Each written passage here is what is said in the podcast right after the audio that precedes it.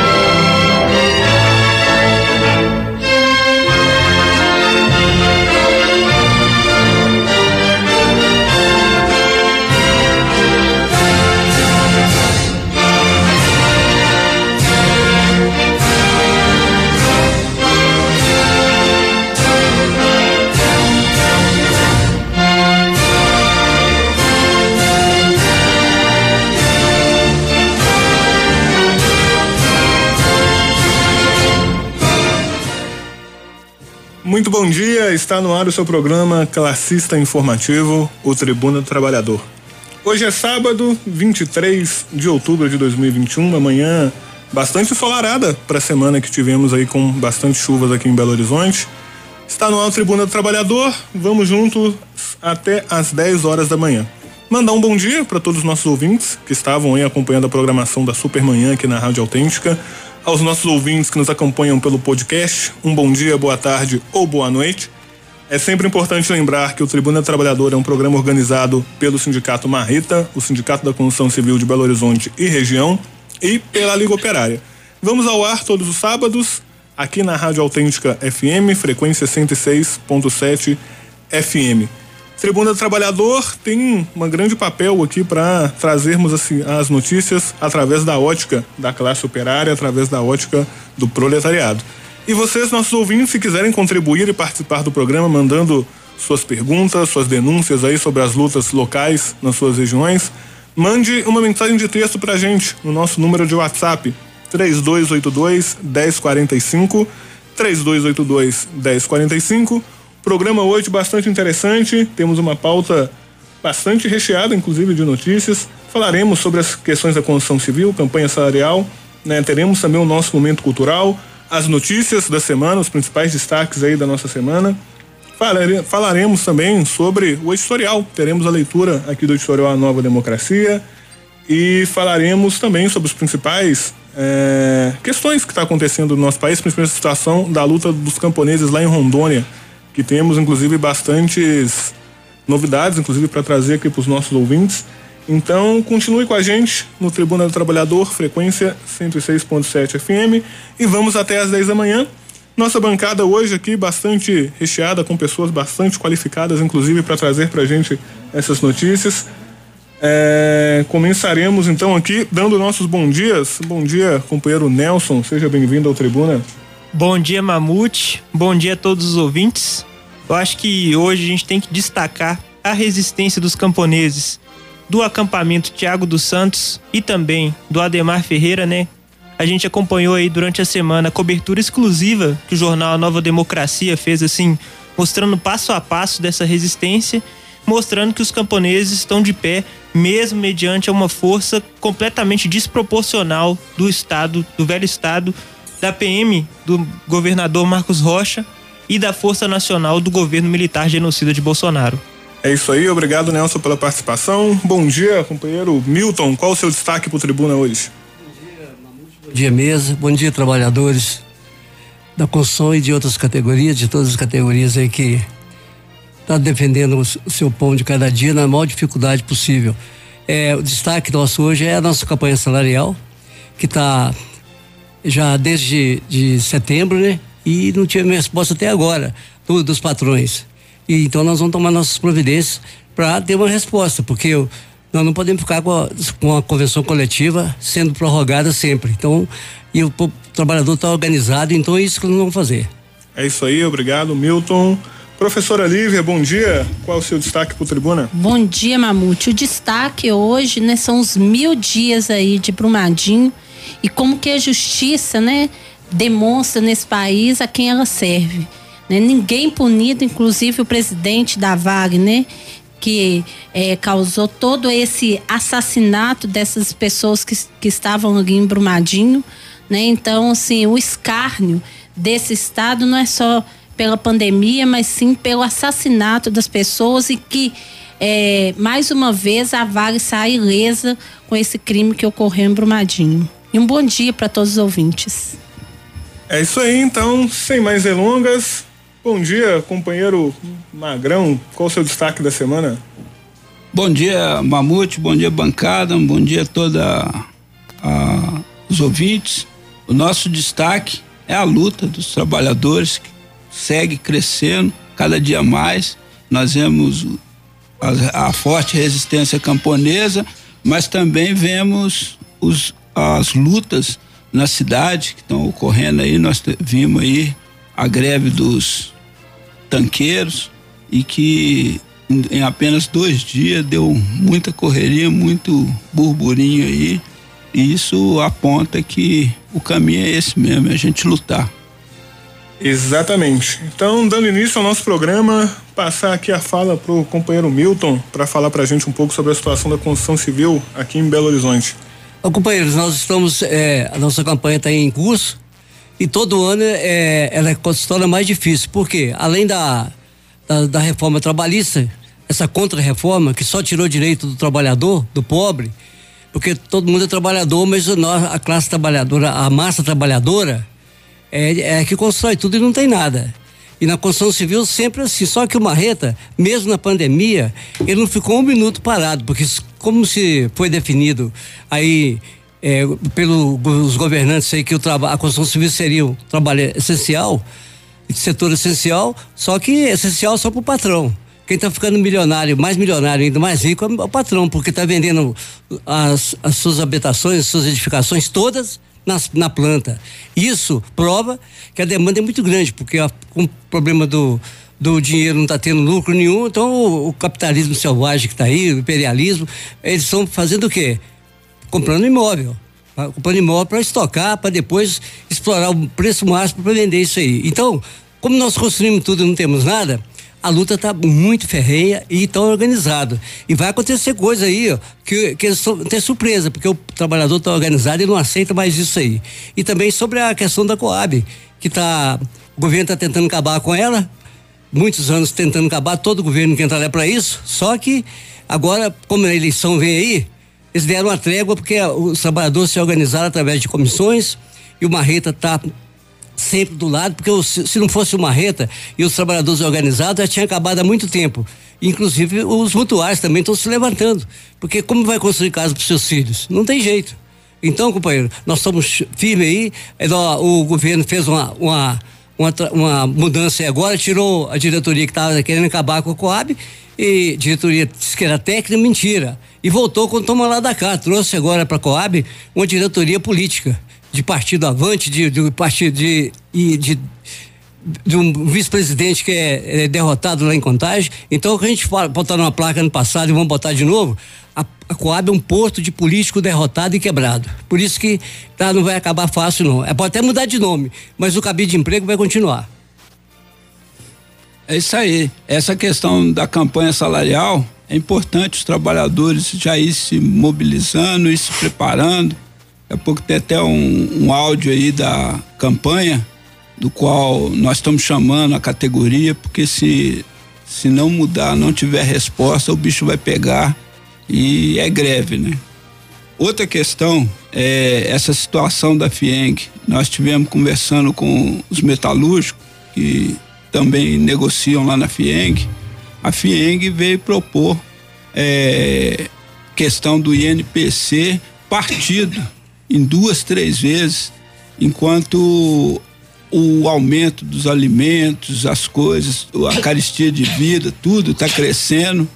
E e o patrão na hora da mesma negociação a choradeira, mas o setor da indústria vibrou aí porque foi um setor considerado essencial, não parou, a produção seguiu e as demandas também, porque muitos países onde a, a pandemia atingiu mais fortemente e tal no, no início, é, a indústria brasileira passou a, a exportar a, a, algumas questões e principalmente é, por causa disso aqui no Brasil também passou a faltar, como por exemplo na alimentação, quando a China entra no mercado e compra é, a carne de boi, ela aumenta é, de forma absurda é, outras, outros produtos que também é de exportação, é como alimento, arroz, feijão, essas coisas, tudo, tudo aumenta. Mas isso não, não tem a ver só com isso. É por causa da dolarização da economia, assim como é o preço do petróleo e que está aumentando direto os combustíveis e tal. E agora a construção civil é um setor nacional que cresceu, assim como o agronegócio. E não dá para você pegar um prédio pronto e mandar para os Estados Unidos. O prédio é aqui. Então a especulação imobiliária é aqui no Brasil. Tá, o Brasil tá verdadeiro escanteio de obra, é prédio para todo lado, porque a especulação tira o dinheiro da especulação financeira e vai para a especulação imobiliária. Hoje, segundo o estudo aí, é, os especuladores estão ganhando mais no investimento da, é, de imóveis. Então é por isso que a construção civil deu esse, esse, esse arranque e ele arrancando, são vários setores que vão junto. E agora, na mesa de negociação, essa diretoria do Sinduscom nova, apesar de toda a demagogia, recebeu, foi lá, se apresentou para o Marreta, o presidente, o vice, falando que ia ter diálogo, isso e aquilo, bem é, coisa.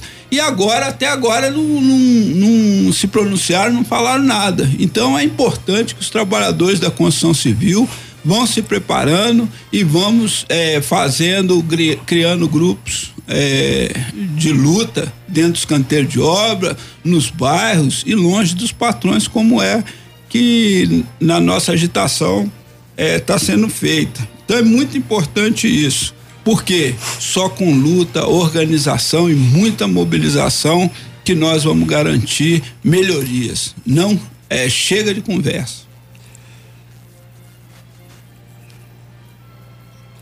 Bom, companheiros, o que o Magrão falou aqui agora é, é, é muito sério. Outra coisa, o, o sindicato está fazendo a parte dele junto com os trabalhadores, fizemos é, assembleia de pauta, tiramos a pauta, uma, uma convenção coletiva tem, que não respeita a, a, a reforma trabalhista, a contra-reforma, porque nós temos lá uma, uma cláusula que eu falei semana passada e volto a repetir. Nós temos uma cláusula lá que é, é na, tem uma, na, na, na, lei, tem um artigo na reforma que fala que o negociado sobre o legislado. Então, nós colocamos tudo na nossa convenção como negociado.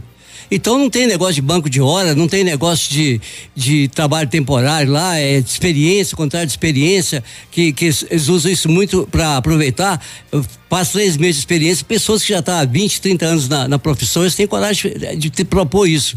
Então o sindicato está atento e nós, essa pauta nossa, ela foi muito, muito bem estudada, ela está cercando todos os direitos dos trabalhadores, os que e da resto ainda nós não não estamos respeitando a, a CLT, porque a CLT ela foi feita pelos patrões e patrões que estão cheios do dinheiro, construindo estádio, construindo prédio um, um, atrás do outro, como o Magrão falou. E aí, companheiro, quem fica sem nada é o trabalhador. Agora, com, as, com a tentativa de extinção da Coab, ele vai, vai morar onde? É, é, as construtoras que estão fazendo prédio aí, é, fala que é minha casa, minha vida, verde e amarelo, não apareceu dinheiro ainda nessa casa verde e amarelo. Não tem no orçamento do, da União nem do Estado dinheiro para habitação. Tem para repressão, para fazer, para é, integração de poste de de, de, dos trabalhadores do, do, campo, né? É isso que eles estão querendo fazer. E o, essa, e nós os sindicatos e os trabalhadores estão manifestando o tempo todo, os trabalhadores da construção, em defesa do camponês. Nós temos uma aliança, porque sabemos que muitos vieram lá da roça, quem tem mais de 50 anos, que está aqui em Belo Horizonte na construção civil, normalmente não, não tinha nascido aqui. Então, é, esse, nós temos raiz na, no, no, campo. E para voltar para o campo, não pode voltar sozinho, que senão não vai adiantar, vai passar fome lá. Tem que voltar é organizado é de uma organização de um junto dentro dessa aliança operária camponesa que está mostrando a força que ela tem lá em Rondônia e no, em todo o país. Então, por isso que o sindicato está fazendo a sua parte da campanha aqui, mas nós estamos atentos a todos os problemas que estão acontecendo com o proletariado, companheiro. A gente tem um áudio para passar aqui. A diretoria do Marreta mandou para a gente uma convocação. Então a gente vai passar aqui para os nossos ouvintes também.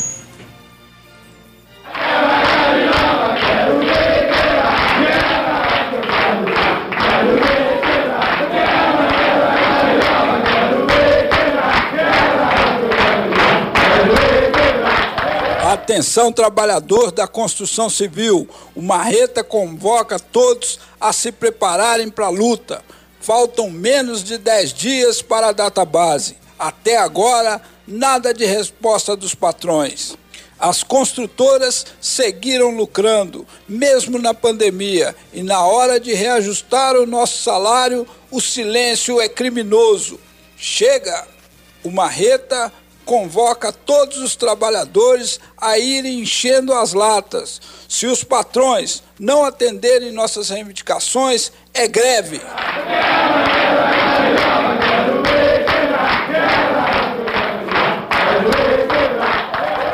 Esse é o momento. Falta mão de obra qualificada e muitos apartamentos foram vendidos ainda no projeto. Sabemos que o coração do patrão é o bolso.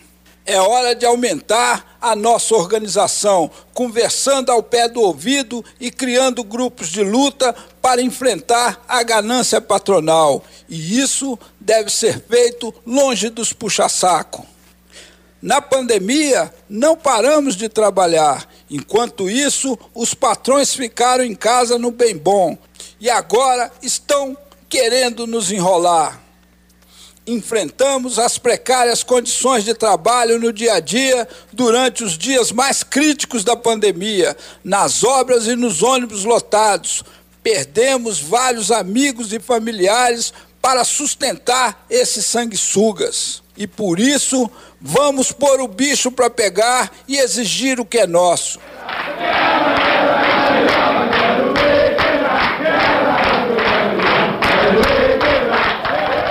O trabalhador na miséria sem poder comprar sequer alimentos, e o patrão na mordomia e ainda investindo em paraísos fiscais. Basta!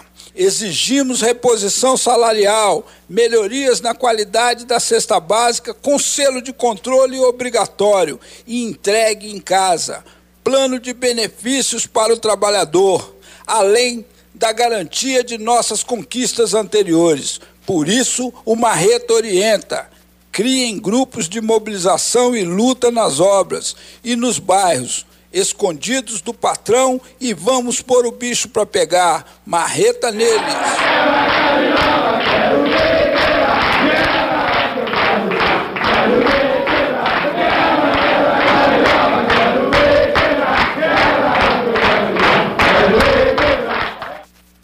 É isso aí é a agitação que vai estar tá rolando no carro de som aí, em todos os canteiros de obra, e também lembrando um cântico da greve de 90, que estremeceu Belo Horizonte por 23 dias, os operários é, fazendo manifestação e gritando quebra, quebra, Gabiroba. Então é isso aí. É, essa essa campanha, nós estamos conversando com vários trabalhadores, né? Em Belo Horizonte, Nova Lima, Sete Lagoas, Lagoa Santa, Ribeirão das Neves, em toda a base territorial do sindicato. E nós temos visto aí que o zum zum zum tá pegando dentro dos canteiros de obra. Muitos companheiros já estão é, é, se preparando e principalmente se alinhando numa luta importante, né, Milton? Que é a questão das qualidades da cesta básica, dos planos de benefícios. Como é que está a situação? Companheiros, a, o sindicato, ele, ele, nós, nós sabemos que hoje um ponto principal hoje é o custo da, da, da alimentação. Caristia está em, toda, em todos os setores, mas da alimentação está tá impossível de um trabalhador conseguir levar alimento para sua casa. Por quê? Salário não dá. Se os que pagam aluguel, se pagar aluguel não come, se come não paga aluguel tem que ir para rua. Morar debaixo de marquise e, e ocupação. Então, companheiros, só tem uma saída aí. O Marreta, entendendo isso aí, nós temos a, a, nossa cesta básica desde 1990, foi na greve de 90 que o Magrão falou que, que ela foi instituída, foi luta do trabalhador, não tem nada na convenção coletiva que veio de graça. Patrão não dá nada para ninguém. Então tudo foi luta, teve prisão, teve sangue, teve tudo. Não tem nada de graça para nós. Então o que aconteceu? É, nós estamos agora acompanhando o controle da cesta básica. Criamos um selo e temos o Betcom também, que são os benefícios de clínica, do, do, do clínica médica, de vários laboratórios, e, te, e tem um, muitos benefícios. Então, o que, que nós estamos fazendo? A o controle da cesta básica, de onde que ela está saindo, porque o cesteiro, usando a convenção, ele ficou milionário estão cada dia mais ricos e estão fornecendo na cesta básica é, é, alimentos que não têm qualidade. Então nós não aceitamos, nós estamos fazendo sorteio de cesta no canteiro de obra e mostrando qual que é a boa e qual que, que o, o, o patrão está comprando. E que o patrão está comprando, nós estamos deixando uma com uma boa para o trabalhador, que ele até está fazendo manifestação ah, é, é, saudando isso aí. Só que nós estamos deixando uma que o melhor do que o patrão compra para ver se eles vão comer em casa esse, esse alimento. Tem certeza que não. Isso aí ocorreu na Caparaó, tem ocorrido aí nas empresas, que é importante a gente mostrar para os trabalhadores que é possível sim melhorar a qualidade da cesta básica, principalmente se for garantido como obrigatoriedade na cesta a questão do selo de controle.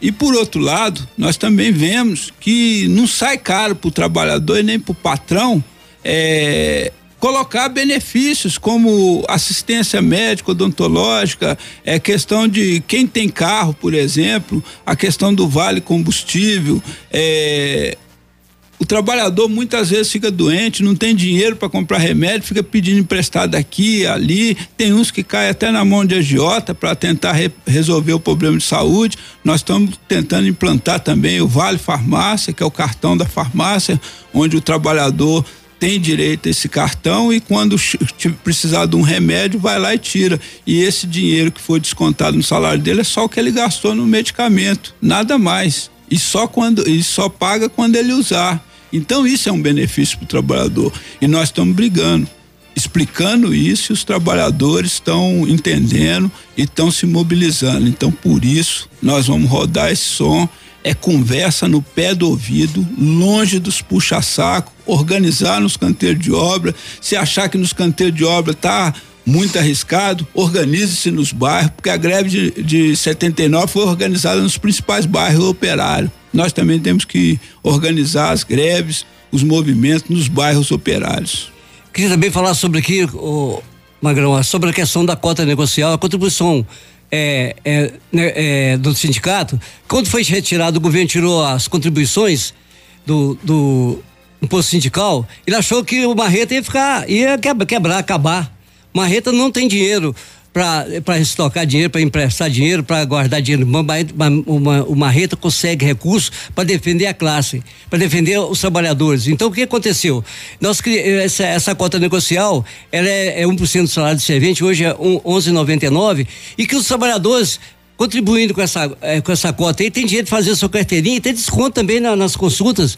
Consulta até 30%, numa consulta que já é 60 reais. Então ela vai cair para 42. Então, e o patrão, o recurso humano das empresas, é mandado tomar providência e mandar o trabalhador ir no sindicato fazer oposição. Então, companheiro, por que que nós nós estamos chamando a atenção? Não vai nessa do patrão, porque ele quer é, é enfraquecer o sindicato, porque o sindicato, principalmente uma reta, é uma pedra do sapato do patrão. É isso aí, só para esclarecer é, assim os trabalhadores, todos os trabalhadores que têm o desconto da cota negocial, pode ir no sindicato e exigir sua carteirinha do Betcom, onde ele vai pegar o livro de, de, de convênios, onde ele vai ter desconto em vários laboratórios, clínicas, essas questões todas. Igual o Milton falou, lá no sindicato tem a questão dos médicos. Então Orientação vai, jurídica. Vai, vai colocar, é, pagar 42 reais por uma consulta em médicos especialistas como cardiologista, ortopedista e é psicólogo. Custa 200 reais no mercado. Que para hoje no estado e no município demora muito para marcar lá no sindicato a gente tem esses médicos e também assistência jurídica na questão trabalhista. Então é importante os companheiros que contribuem com a cota negocial e no sindicato exigir a sua carteirinha do Betcom. Aliás, tem vários cartazes já colados no canteiro de obra. É isso aí, Tribuna do Trabalhador, seu programa classista informativo aos nossos ouvintes que estão nos escutando, vocês também podem ajudar a construir o programa. Mande uma mensagem de texto aqui para o Tribuna do Trabalhador, que a gente lê aqui ao vivo. Só mandar um texto pro nosso WhatsApp no número 3282 1045, 3282 1045 e vamos agora de momento cultural. Bom dia, ouvintes da Rádio Favela e do programa Tribuna do Trabalhador. Esse é o Momento Cultural. E nesse nosso primeiro bloco, vamos dar voz à revolta.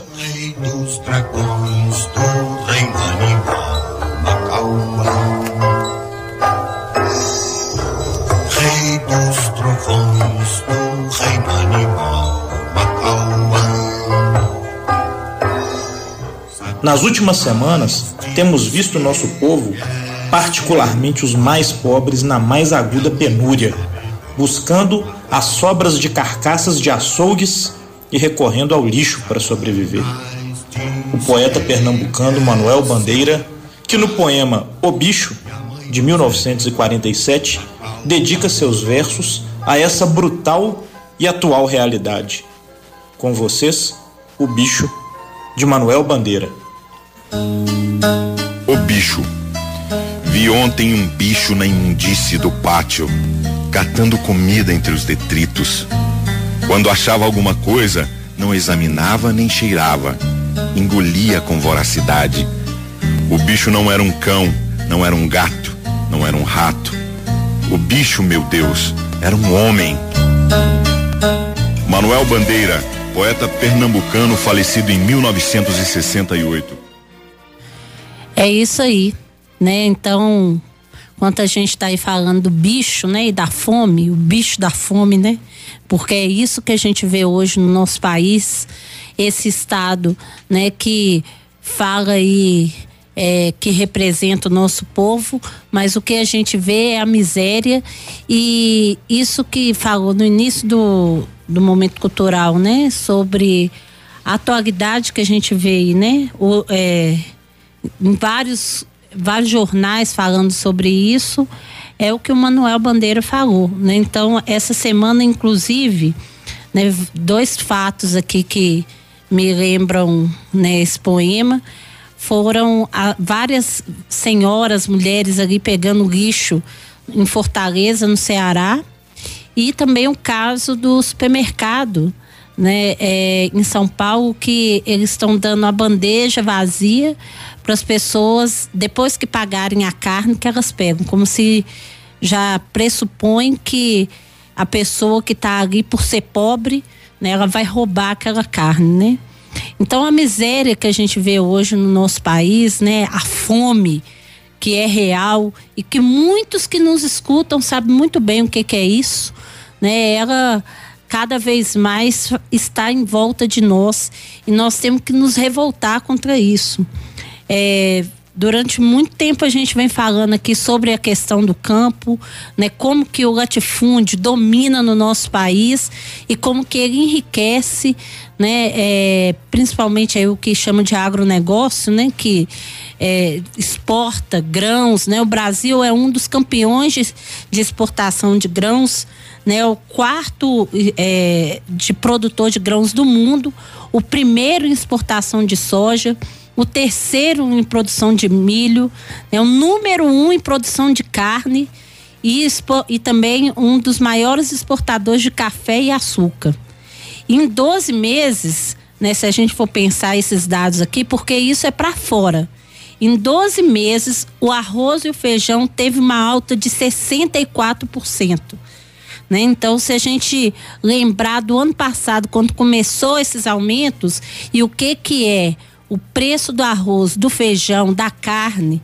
Carne hoje é artigo de luxo mesmo, né? Então, enquanto eles aí ganham milhões e milhões, né? O povo paga pela sua miséria, paga pela sua fome, né? Preços altíssimos. É, e no caso, inclusive, esse fato aí do, do Ceará, que é, muitos devem ter visto nos jornais, passou na televisão, em alguns programas, né? Que é, as pessoas ali catando lixo naquela caçamba do lixeiro lá em Fortaleza.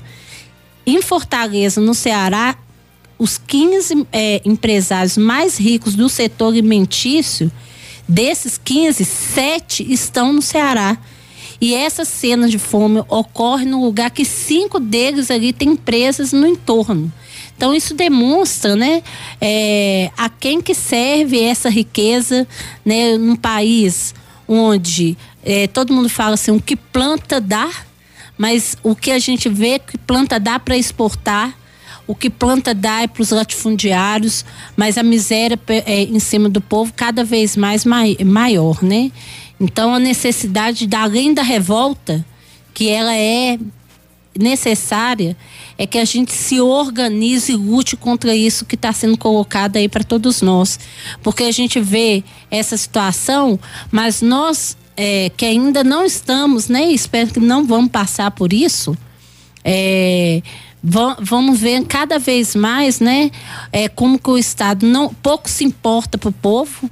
Né, seja por meio é, é, é, da miséria que o povo tem, na alimentação, na questão da conta de água, de luz, que aumenta cada vez mais, né? no preço do transporte, que inclusive está sendo ameaçada aí de, de ter novo aumento.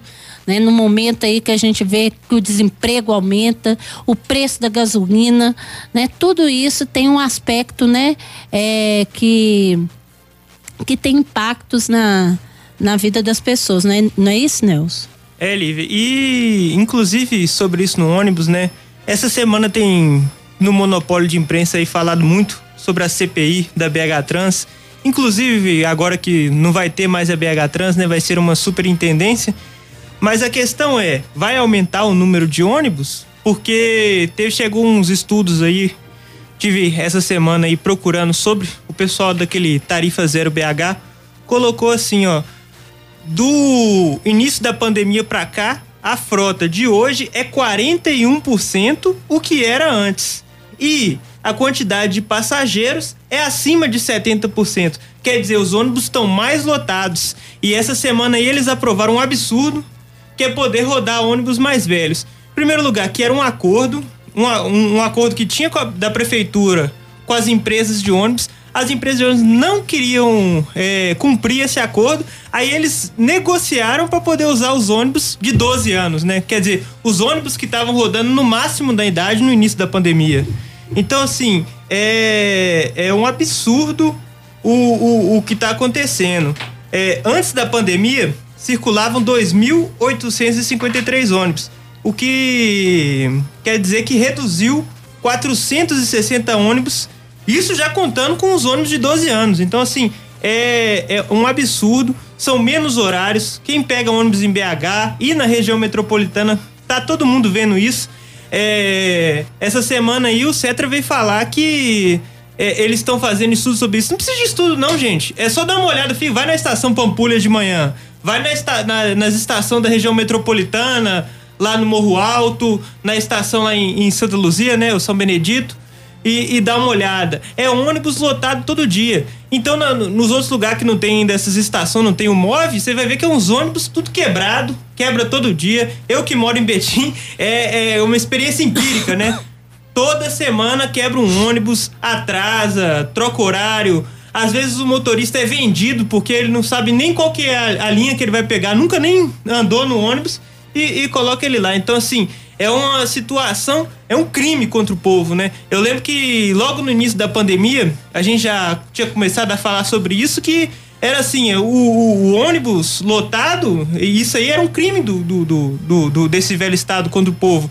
Porque ele estava colocando o povo a mercê para pegar o vírus e, e, e morrer, quem ia trabalhar, né? Inclusive, a grande massa de trabalhadores da construção civil, que a gente já denunciou aqui, não tinha um adicional de insalubridade, não tinha nada. Na verdade, foi só diminuindo o, o poder de compra do salário do povo. E só esclarecendo essa questão, você colocar que o motorista é vendido, uhum. ele é vendido porque ele está perdido, não é, é, é situação é isso, no é, modo estrito da palavra, né, de vendido. Vendido tá essas entidades aí que não representa trabalhador, vendido tá esses caras aí que estão dentro dessa questão de corrupção.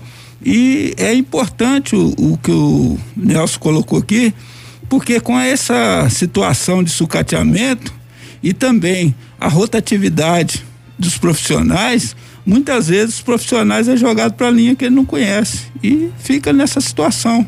Agora, é, o sucateamento do transporte, meu amigo, isso vem de muito tempo. Uh, falaram aqui de terminar a BH Trans, mas de acordo com essa lei que eles estão fazendo aí, só daqui 15 anos para isso entrar em vigor. E sem falar que com a maior cara de pau estende para dois anos é, a validade do, dos veículos que são sucateados, roda, roda muito com esse sobe e desce de morro, troca marcha, essas coisas tudo. Isso coloca a categoria em risco. Isso tem que ser denunciado, isso é crime. Estão ganhando dinheiro do povo e não estão revertendo nada. Não, e outra questão também, a gente ainda está na pandemia. Você vai pegar um ônibus no móvel ali, Antônio Carlos, por exemplo, dependendo do horário de pico, assim, você entra dentro do ônibus, você quase tem que entrar de com a mão para cima já, porque não tem como você, né, você vai encostar em todo mundo dentro da, é, do ônibus. Não, não tem essa questão assim, falar assim, não, tem um distanciamento, não sei. Não existe isso mais. E todo mundo que está nos escutando sabe muito bem disso. Pega o 63. 63 que sai lá de Venda Nova, 64, que são ônibus que circulam, que vão para o centro, né? Pega o Morro Alto, lá, a estação Morro Alto. Quem está escutando no Morro Alto sabe muito bem. O ônibus, uma hora dessa, tá lotado. Vai para Santa Luzia, a mesma coisa. Os ônibus de, de, de Betim, que passa de três em três horas quase, né? Exatamente. Aí junta todo mundo como se fosse gado, né? Aquela música do vida de gado é mais ou menos isso. Coloca todo mundo ali, fica falando que está prevenindo pandemia, que é uma é, é, é, hipocrisia gigantesca, porque eu lembro quando estava no período né, de é, discutir o aumento do, dos ônibus, bem no início, eles falavam que não era pelo ônibus que pegava o vírus, né? Aí fala assim, tem que ter distanciamento, não sei o quê, mas o trabalhador não teve distanciamento em nenhum momento. Olivia, logo no início da pandemia, o pessoal fez aqueles estudos na estação do MOV, pegando. Passava o cotonete no, nos lugares assim do que ficava perto das estações ali do centro e mostrava que todas tinham vírus. Então, assim, a gente tá falando do MOV, que ainda tem um pouquinho mais de ônibus. Se for para parar pra pensar nos outros lugares, tipo Ribeirão das Neves ou Esmeraldas, Esmeraldas, se você não morar pertinho da BR, você nem pega ônibus. É isso mesmo. E esses dias eu tava até na estação, ali na estação Eldorado, tinha um, um ônibus pro Icaivera, tava, fica o negócio eletrônico mostrando quanto tempo vai demorar. 90 minutos. Dá, dá vontade de. Eu acho que se morar num lugar desse assim e ver aquilo ali, dá vontade até de ir a pé. Vou embora a pé que. É, que, não é à toa que muita gente tá andando de bicicleta, que já tá bicicleta, tá desistindo e, e, e, e, aí o pessoal vai de pirueiro. Nem pirueiro tá tendo mais, porque não vale a pena, a gasolina tá sete reais. É. Sete reais uma gasolina, então assim. É, é, é essa situação absurda que eles estão fazendo o povo viver. É, e, outra, e, e, aí, falando do, do ônibus e passando para outra questão, que a gente tá é. falando da justiça, né? Essa semana também, mil dias aí de Brumadinho, né? E a gente vê o descaso quando a gente fala do descaso, da forma que o Estado atua, do genocídio, porque o Estado é genocida não é agora na pandemia, não, é há muito tempo. Vem matando constantemente o povo. E o que aconteceu em Brumadinho há mil e três dias, eu acho que agora mil é, e três dias, né? Dias. É, é, é, um genocídio também, foi um assassinato do Estado junto com a Vale. E é, nessa semana né, ainda tem oito pessoas ainda que não, não foram encontradas, né? E a justiça dessa, é, decidiu, inclusive, que o, o presidente da Vale chama. Eu até esqueci o nome dele. É, que ele vai ser, é, vai ser avaliado pela justiça federal, né? Não vai ser pela justiça do estado. E várias organizações aí ligadas à luta, né? É, dos atingidos aí por barragens, né? Os próprios familiares estão exigindo, inclusive, que tenha um júri popular e que a justiça seja estadual, porque isso é uma forma de o tempo passar de favorecer a Vale e, e, o presidente da Vale, todos os envolvidos, e não punir e, e ficar por isso mesmo. Olivia, eu acho que o problema é maior que isso. Eu acho que não é só a ir para a Justiça Federal. O problema é que a justiça nesse velho estado aí não pune os grandes burgueses latifundiários. O que que vai ser essa CPI agora que eles estão falando aí? Inclusive está colocado isso no, no editorial que saiu essa semana no jornal Nova Democracia, que nós vamos debater mais tarde.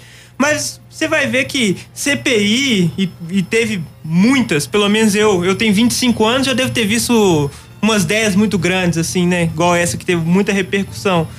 Punir alguém? Nunca pune ninguém. Esse Estado aí não, não, não pune os grandes burgueses. Agora vai você pegar um, um, um pote de margarina dentro do supermercado para ver se você no mínimo não vai apanhar bastante.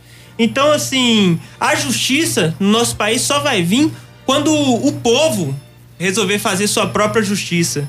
Entendeu? Só um, um, grande burguês no Brasil só é preso quando o povo já vai lá e, é e pegar ele. Na hora que vai pegar ele, o povo tá com, no, no ódio que vai pegar ele que, que a justiça realmente pune alguém para mostrar que tá fazendo alguma coisa, né? Mas na prática a gente vai ver mil dias e nada. E não era porque tava na, na, na, na instância federal. Aqui na instância estadual também não, não fez nada. Então, assim, você vai ver esses casos absurdos que a gente viu aí no, é, no meio da pandemia, de. Da, o exemplo maior da Prevent Senior, né, que estava fazendo experimentos com humanos. Isso é igualzinho fazia no nazismo, né? O pessoal sempre repete sobre isso aí, falando do que o nazismo fazia. Foi a mesma coisa, fez experiência com humanos. E você acha que alguém vai ser preso? Não vai. Agora, Essa é a se... justiça que tem no nosso país. Agora, uma mãe que foi lá no supermercado, 21 reais que deu né, um, um furto que teve ali que ela pegou porque ela estava passando fome.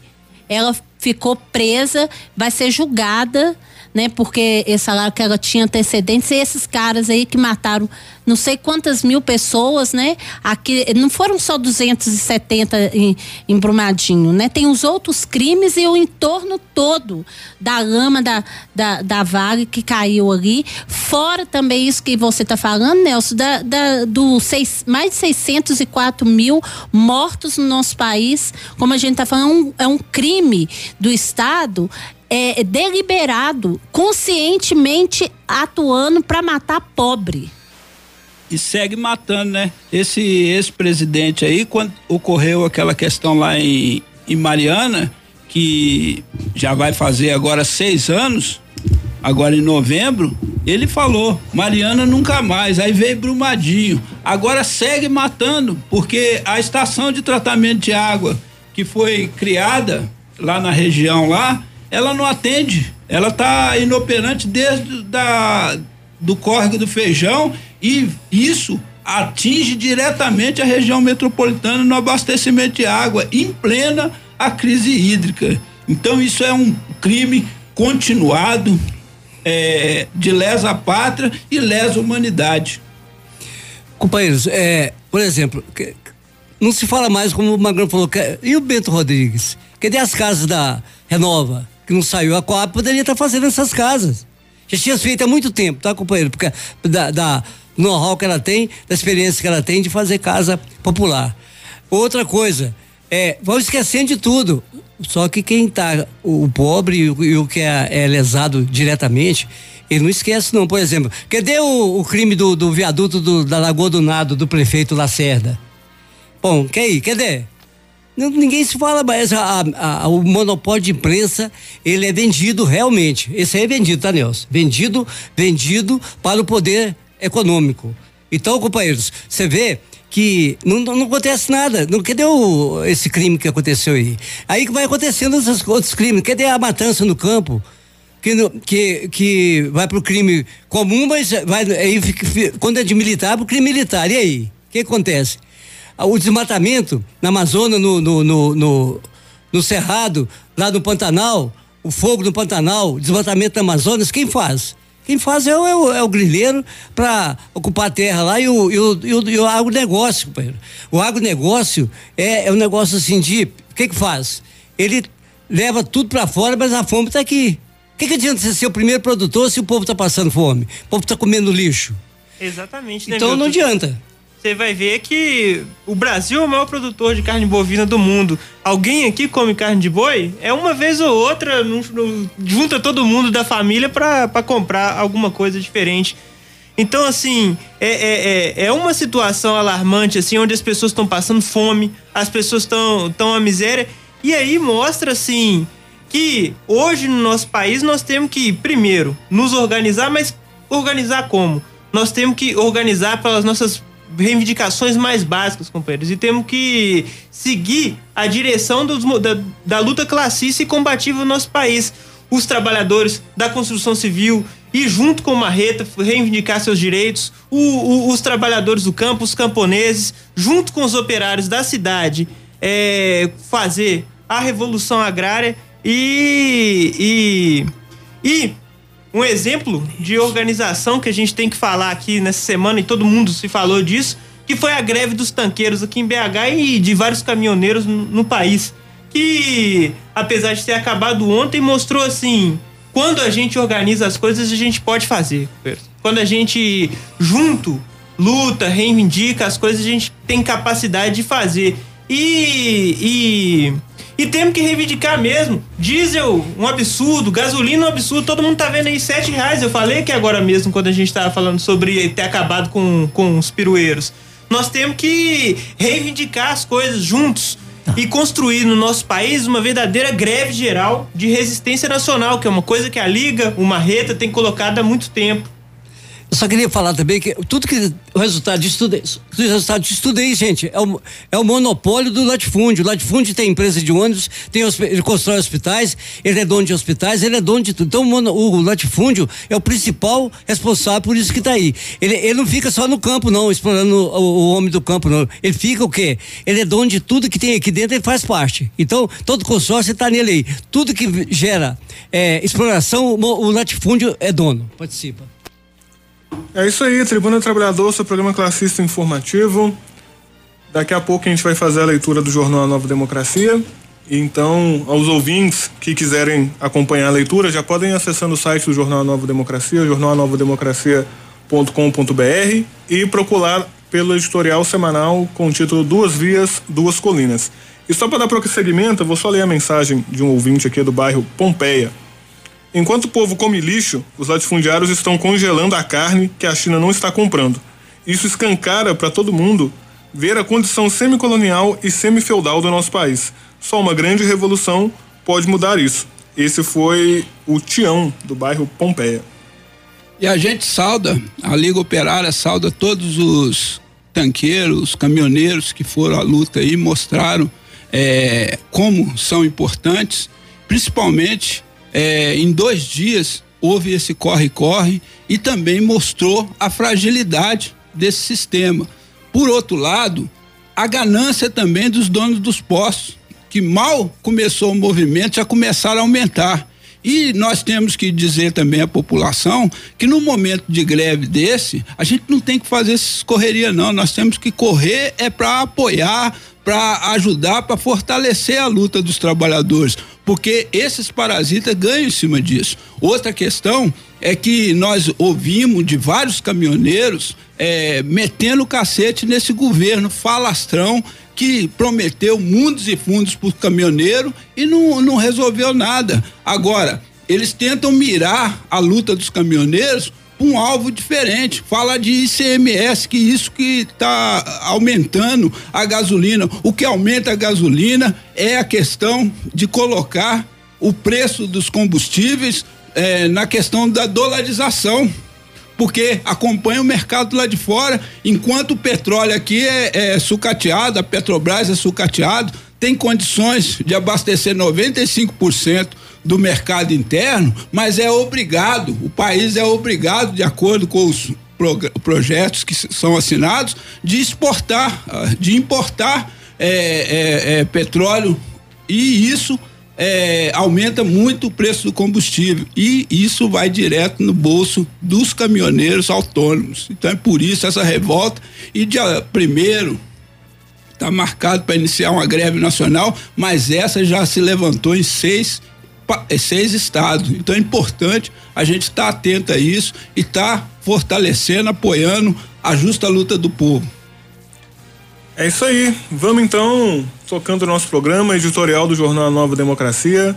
Duas vias, duas colunas. Agradecer os nossos ouvintes que estão aqui conosco, mandando mensagens. E fiquem conosco até às 10 da manhã. Bom dia, ouvintes. Bom dia, bancada.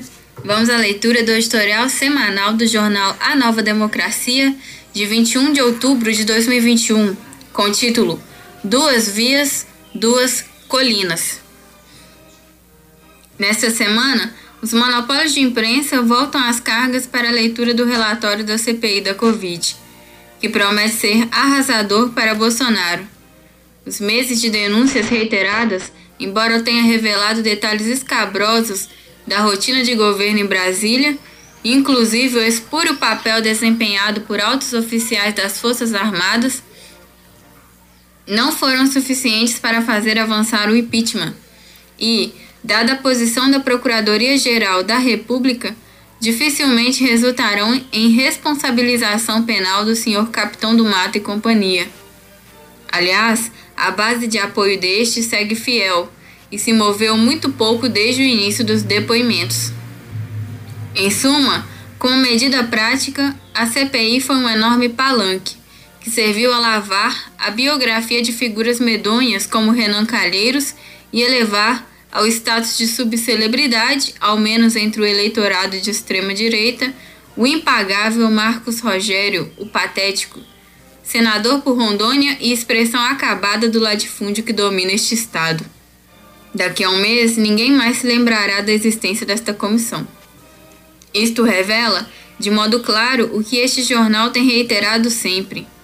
Nada temos a esperar das instâncias de governança deste Estado burocrático latifundiário, serviçal do imperialismo, podre, carcomido e reacionário até a medula. As disputas que se dão no seu interior entre as frações das classes dominantes, nas quais, pendularmente, os que estão na oposição acusam os que estão no governo dos mesmos crimes de que estes os acusavam quando a situação era invertida, não dizem respeito aos interesses dos milhões de pobres da cidade e do campo. Perante o vindouro levantamento das massas, estes que hoje se engalfinham formarão um único bloco contra-revolucionário, ainda que repleto de contradições e mediante conluio e pugna, a defender a sacrossanta democracia da grana e do sobrenome, filha bastarda de capitalismo com semifeudalidade. Uma das imagens mais grotescas deste 2021 foi ver as suas excelências, que falaram grosso com alguns peixes pequenos baixar as cabeças e o tom de voz perante o papagaio Luciano Hang, talvez persuadidos por sua convincente conta bancária, que no próximo ano deve pagar várias candidaturas entre os seus interrogadores. Esta é a consequência dos senhores democratas burgueses. A Prevent Senior, que ao que tudo indica fez experimentos clínicos em humanos sem qualquer fiscalização segue de portas abertas. Pazuello Carniceiro segue impune pelas atrocidades de Manaus. É muito raro que os tribunais burgueses alcancem os genocidas da sua própria classe, coisa só possível quando as próprias massas ameaçam pegá-los por si mesmas. Em linha geral, a justiça só chega na forma severa dos tribunais revolucionários. Enquanto isso, das entranhadas brigas entre as frações das classes dominantes, saíram recentemente novas revelações empiricamente constatáveis do papel nefando do alto comando das Forças Armadas como poder moderador desta republiqueta senhorial. Uma ex-estagiária de Lewandowski do STF revelara em conversas de internet que o general Vilas Boas quando era comandante do Exército, tinha livre trânsito com todos os ministros da Suprema Corte e gozava ainda do privilégio de ser atendido quando e como desejasse por todos eles. E mais, reiteradas vezes a Corte mudava decisões subitamente após ligações ou visitas deste general, o protagonista silencioso, pero não mútil. Quão independentes são os poderes! enganchados que se acham em baionetas e sujeitos como canídeos aos ditames do poder militar reacionário, medula do poder de fato de grandes burgueses e latifundiários serviçais do imperialismo, principalmente Yankee. Isto tudo posto, nesta semana, do ponto de vista do proletariado e das massas populares, a colina do povo, a atenção se volta para um acontecimento de importância incalculavelmente maior. Os desdobramentos da ilegal ordem de reintegração de posse contra as áreas Tiago dos Santos e Ademar Ferreira, em Rondônia, e a firme resistência heróica que estão desfraudando aqueles milhares de camponeses honrados, resistência que promete potencializar-se. Nesta contenda se batem as duas vias que se prolongam como veios ao longo de toda a história do país: o caminho burocrático da reação e o caminho democrático do povo. A todos os democratas e revolucionários cabe uma clara tomada de posição e a manifestação de firme solidariedade de classe perante a intrépida resistência que se avizinha. Calar-se é ser cúmplice do massacre que a Polícia Militar, a Força Nacional de Segurança enviada pelo governo militar de Bolsonaro e a pistolagem dirigidas pelo governador pau-mandado Marcos Rocha tramam contra os assentados. Trata-se de algo mais do que a justa luta pela terra, que se resolve aqui são os destinos do Brasil. É isso aí, editorial do jornal Nova Democracia. É, eu acho que é importante a gente colocar aqui. Acho que o título já mostra bastante do editorial, né? Duas vias, duas colinas, mostrando isso assim, como que se bate no nosso país essas duas vias, né? Uma, o caminho burocrático, esse caminho aí de achar que as coisas vai mudar com pelas vias burocráticas, né? Se CPI vai mudar alguma coisa, se colocar alguém ali, um governo diferente, colocar um, um, um outro governante vai mudar uma coisa, e o caminho democrático do povo, que é a sua organização, a sua consciência, a elevação da sua consciência, né? Então, assim, é, o editorial, eu acho que coloca bem sobre essas duas vias, né? A gente viu aí essa semana, como a gente já até falou um pouco aqui no programa. Primeiro, sobre o fim dessa CPI, né? E esse relatório aí que a gente sabe como as outras CPIs que tiveram no nosso país vai acabar tudo em pizza. O, o, os verdadeiros criminosos, os grandes burgueses, latifundiários, eles vão ser absorvidos como sempre, como está acontecendo aí com o presidente da Vale, e não só ele, como todos os acionistas que na verdade nem foram indiciados, né, os grandes acionistas da Vale, que lucram com a morte das pessoas. É, como esses grandes monopólios aí de, de da farmácia que, que, que, produziu esses remédios aí que a gente não sabe, sabe que não serve para nada.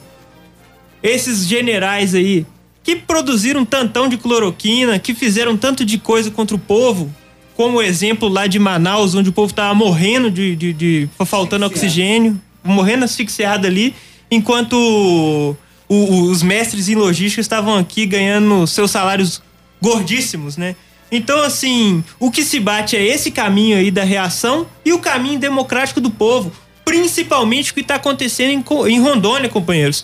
Lá está acontecendo uma grande resistência dos camponeses, uma resistência é, que a gente conseguiu acompanhar aí durante a semana no jornal Nova Democracia, mesmo diante milhares de tropas da Força Nacional, da PM do governador Marcos Rocha, o, o, o, os camponeses mostraram o caminho da transformação do nosso país, que é o caminho da revolução agrária.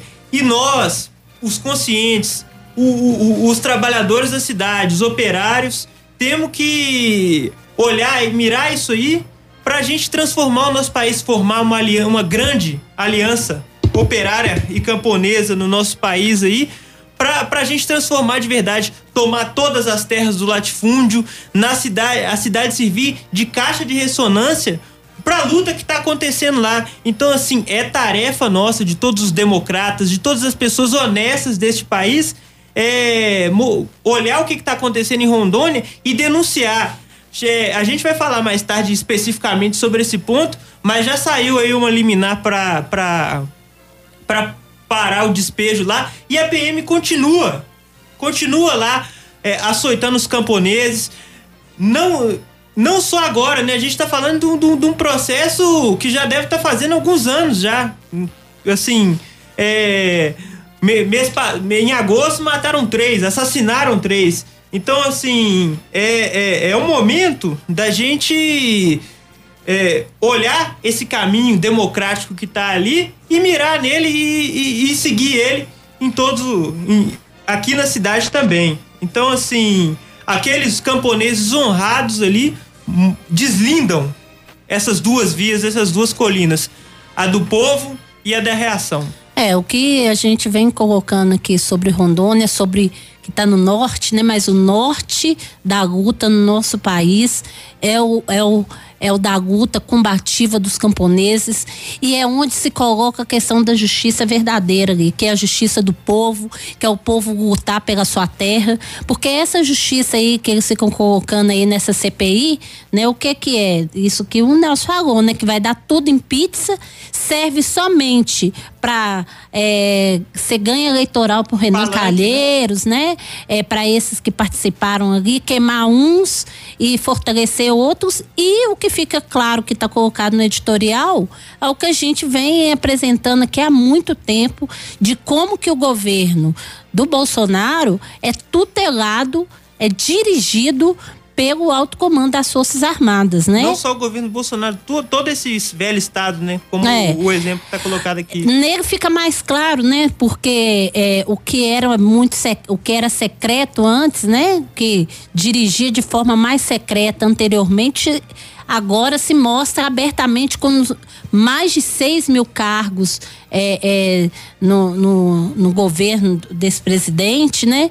E a, as ações também, a forma como conduz todas as políticas aí, no sentido de cada vez mais criminalizar é, o povo, de colocar a questão da, de, da, de reagir a toda a organização do povo, né? Então, isso que ocorre em Rondônia, inclusive com Bolsonaro, alguns meses atrás, apresentando uma posição de que era para os camponeses, para a Liga dos Camponeses Pobres se cuidar, ele que se cuide, porque ele não sabe da força que o povo tem.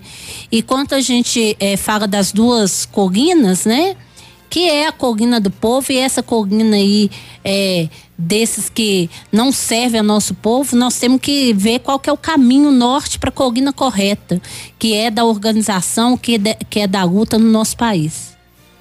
E aí o, o Milton vai falar um pouquinho aqui também sobre isso, né, Milton? Bom, é, nós, nós sempre pregamos, sindicato, a Liga Operária, o, as, as entidades que têm compromisso com o povo sempre prega. Eleição é farsa, não muda nada não. Isso a gente está falando há muitos anos e é verdade. Por isso que tem essa abstenção, esse voto nulo e branco, porque o povo não acredita mais nessa, nessa, nessa, nesses canais que ocupam o poder. Por exemplo, como é que você vai acreditar no Supremo Tribunal que vende quantas liminares foi vendida aí para defender ladrões do povo. É, Rio de Janeiro é campeão disso aí. Mas é todo, todo país tem esses ladrões do povo que ocupam o poder e, os, e o Supremo vende essas, essas liminares. Essas são vendidas mesmo. Quer dizer, então, o povo vai esperar o que desse, dessa justiça? Vai esperar o que da justiça que a, a, a extrema-direita, o comando militar, né, das Forças Armadas, tem trânsito livre dentro, dentro do, do, do, da justiça que tinha que ser justa e não é justa. A justiça não é justa. Então ela pune quem, quem rouba no supermercado, quem pega no não é roubar, pega no supermercado o seu alimento que precisa de 21 reais e o pobre hoje, companheiro, quando ele vai preso, é 101 dias sem, sem contato, sem nada.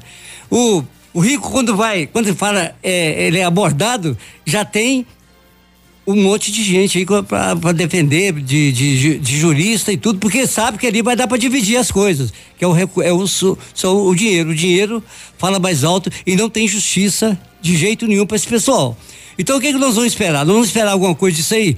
Se não é o povo levantar, como está o levante em Rondônia, do, do, do, dos camponeses, e nós temos um, é, a honra e, e o orgulho de ser uma vanguarda disso, os trabalhadores as entidades é, responsáveis que são classistas, Isso aí, companheiro, nós estamos demonstrando aí que nós estamos no caminho certo. E aí, companheiro, vai ser cobrado tudo isso que está acontecendo. Aí vai ter justiça de verdade.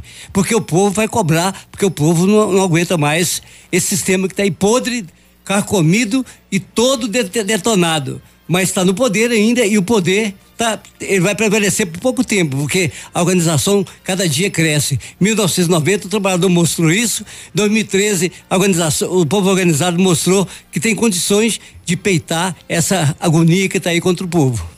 E nós estamos vendo aqui como muito bem diz o jornal, duas vias e duas colinas. Nós temos que nos decidir qual via nós estamos e qual colina nós queremos estar, porque é, as lutas elas vão ocorrendo e cada dia mais eles vão tentando é, dar prosseguimento ao golpe militar contra-revolucionário e frente ao, ao, levantamento das massas, criminalizando as massas, esses ataques duros que estão contra a Liga dos Camponeses Pobres, os camponeses, os levantamentos camponeses, as tomadas de terra, as greves, as manifestações nas periferias, isso significa criminalização da luta e eles querem frear. E nós, nesse momento, quando a gente, na, inclusive na foto, mostra a luta do povo de um lado e a CPI do outro, porque existe a cantilena de que essa CPI vai resolver o problema do país, que vai colocar as claras para mão de quem que foi essa CPI? Foi lá, seu Augusto Aras. Quem que é esse cara? Ele representa quem? Quais os interesses? nós temos que estar tá atento, é a luta do povo, nós temos que estar tá organizando, estar tá participando, estar elevando a luta e por isso que nós, da Liga Operária, do Sindicato Marreta, elevamos bem alto e apoiamos as lutas classistas e combativas, como é o caso da luta camponesa, os, é, a resistência camponesa, inclusive depois vai ser discutido mais sobre os ataques covardes ao Tiago dos Santos, aonde estão lá tentando é, concretizar uma reintegração de posse ilegal que inclusive o STF já suspendeu. Eu queria só completar aqui o que o Magrão falou. Aqui, a CPI é um, um condenado é, querendo condenar outro. Então, não adianta. Um condenado querendo é, é, incriminar um outro condenado, tem jeito de chegar a algum lugar? Outra coisa, companheiro. O impeachment que estava tá, sendo esperado, ele não resolve nada. Você vai sair do, do, do, Bolsonaro, que é um, é um governo totalmente contra a ciência. Ele, ele, morreram mais de 400 mil pessoas porque não teve vacina. Ele, ele todo tempo, tempo todo o seu governo foi contra a ciência. Então, quando você é contra a ciência, anti-ciência, você faz o que está acontecendo aí. E ele vai pagar essa conta. E outra coisa, para nós, o povo, nem Bolsonaro, nem Lula, nem Mourão. É a revolução que tem que sair. Então não adianta fazer isso aí. Ficar esperando desse poder podre que está aí, vai solucionar alguma coisa para o pobre que não vai. Nem Bolsonaro, nem Lula, nem Mourão. O povo organizado fazer a revolução. É isso aí, esse foi o nosso debate do editorial semanal do Jornal Nova Democracia. Vamos agora então para mais um Momento Cultural. Olá, ouvintes. Nesse bloco, vamos homenagear uma das maiores vozes da música popular brasileira, João Batista do Vale, o João do Vale. Pisa na fulô, pisa na fulô, pisa na fulô, não maltrata meu amor. Pisa na fulô, pisa na fulô, Pisa na fulô, não maltrata meu amor. Nascido em 11 de outubro de 1933, no município de Pedreiras, no Maranhão, e com muito orgulho, dizia ele, na Rua da Golada, rebatizada Rua João do Vale, em homenagem ao seu filho ilustre. João do Vale celebrou a chegada da primavera em nosso programa no final de setembro, e o dia em que completaram-se 88 anos do seu nascimento já passou mas não poderíamos deixar passar batida essa data. E hoje ele mesmo contará sua história. A música é Minha História, do álbum João do Vale, de 1981.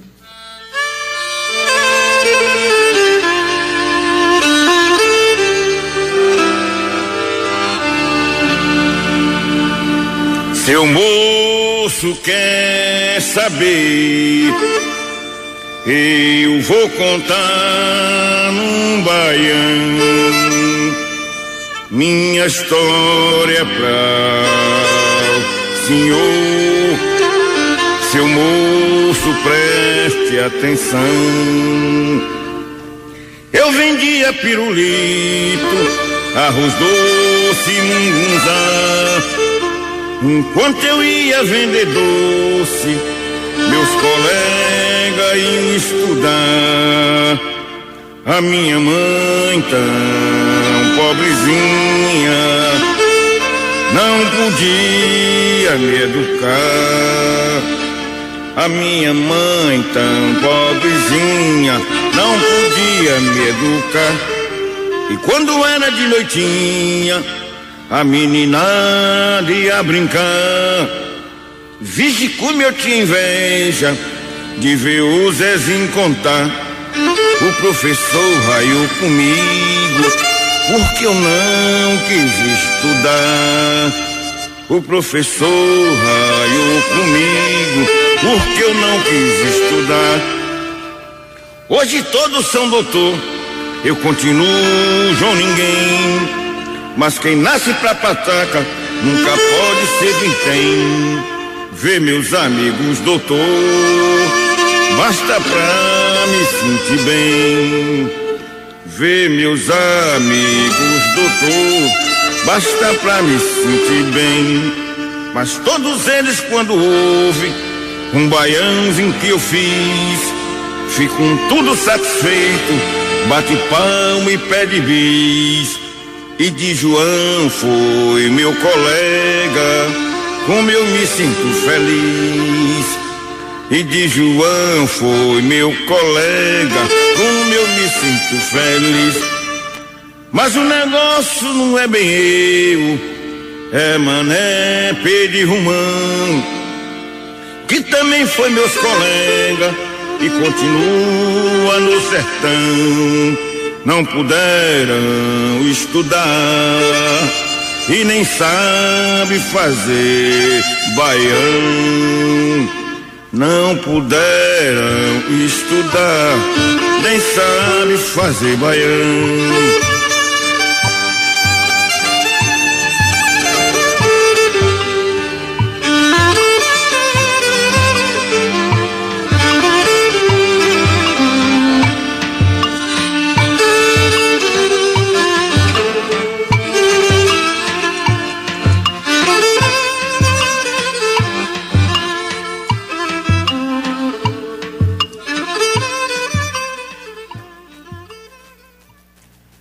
Isso aí, esse foi nosso momento cultural. Continue com a gente aqui na Rádio Autêntica 106.7 FM.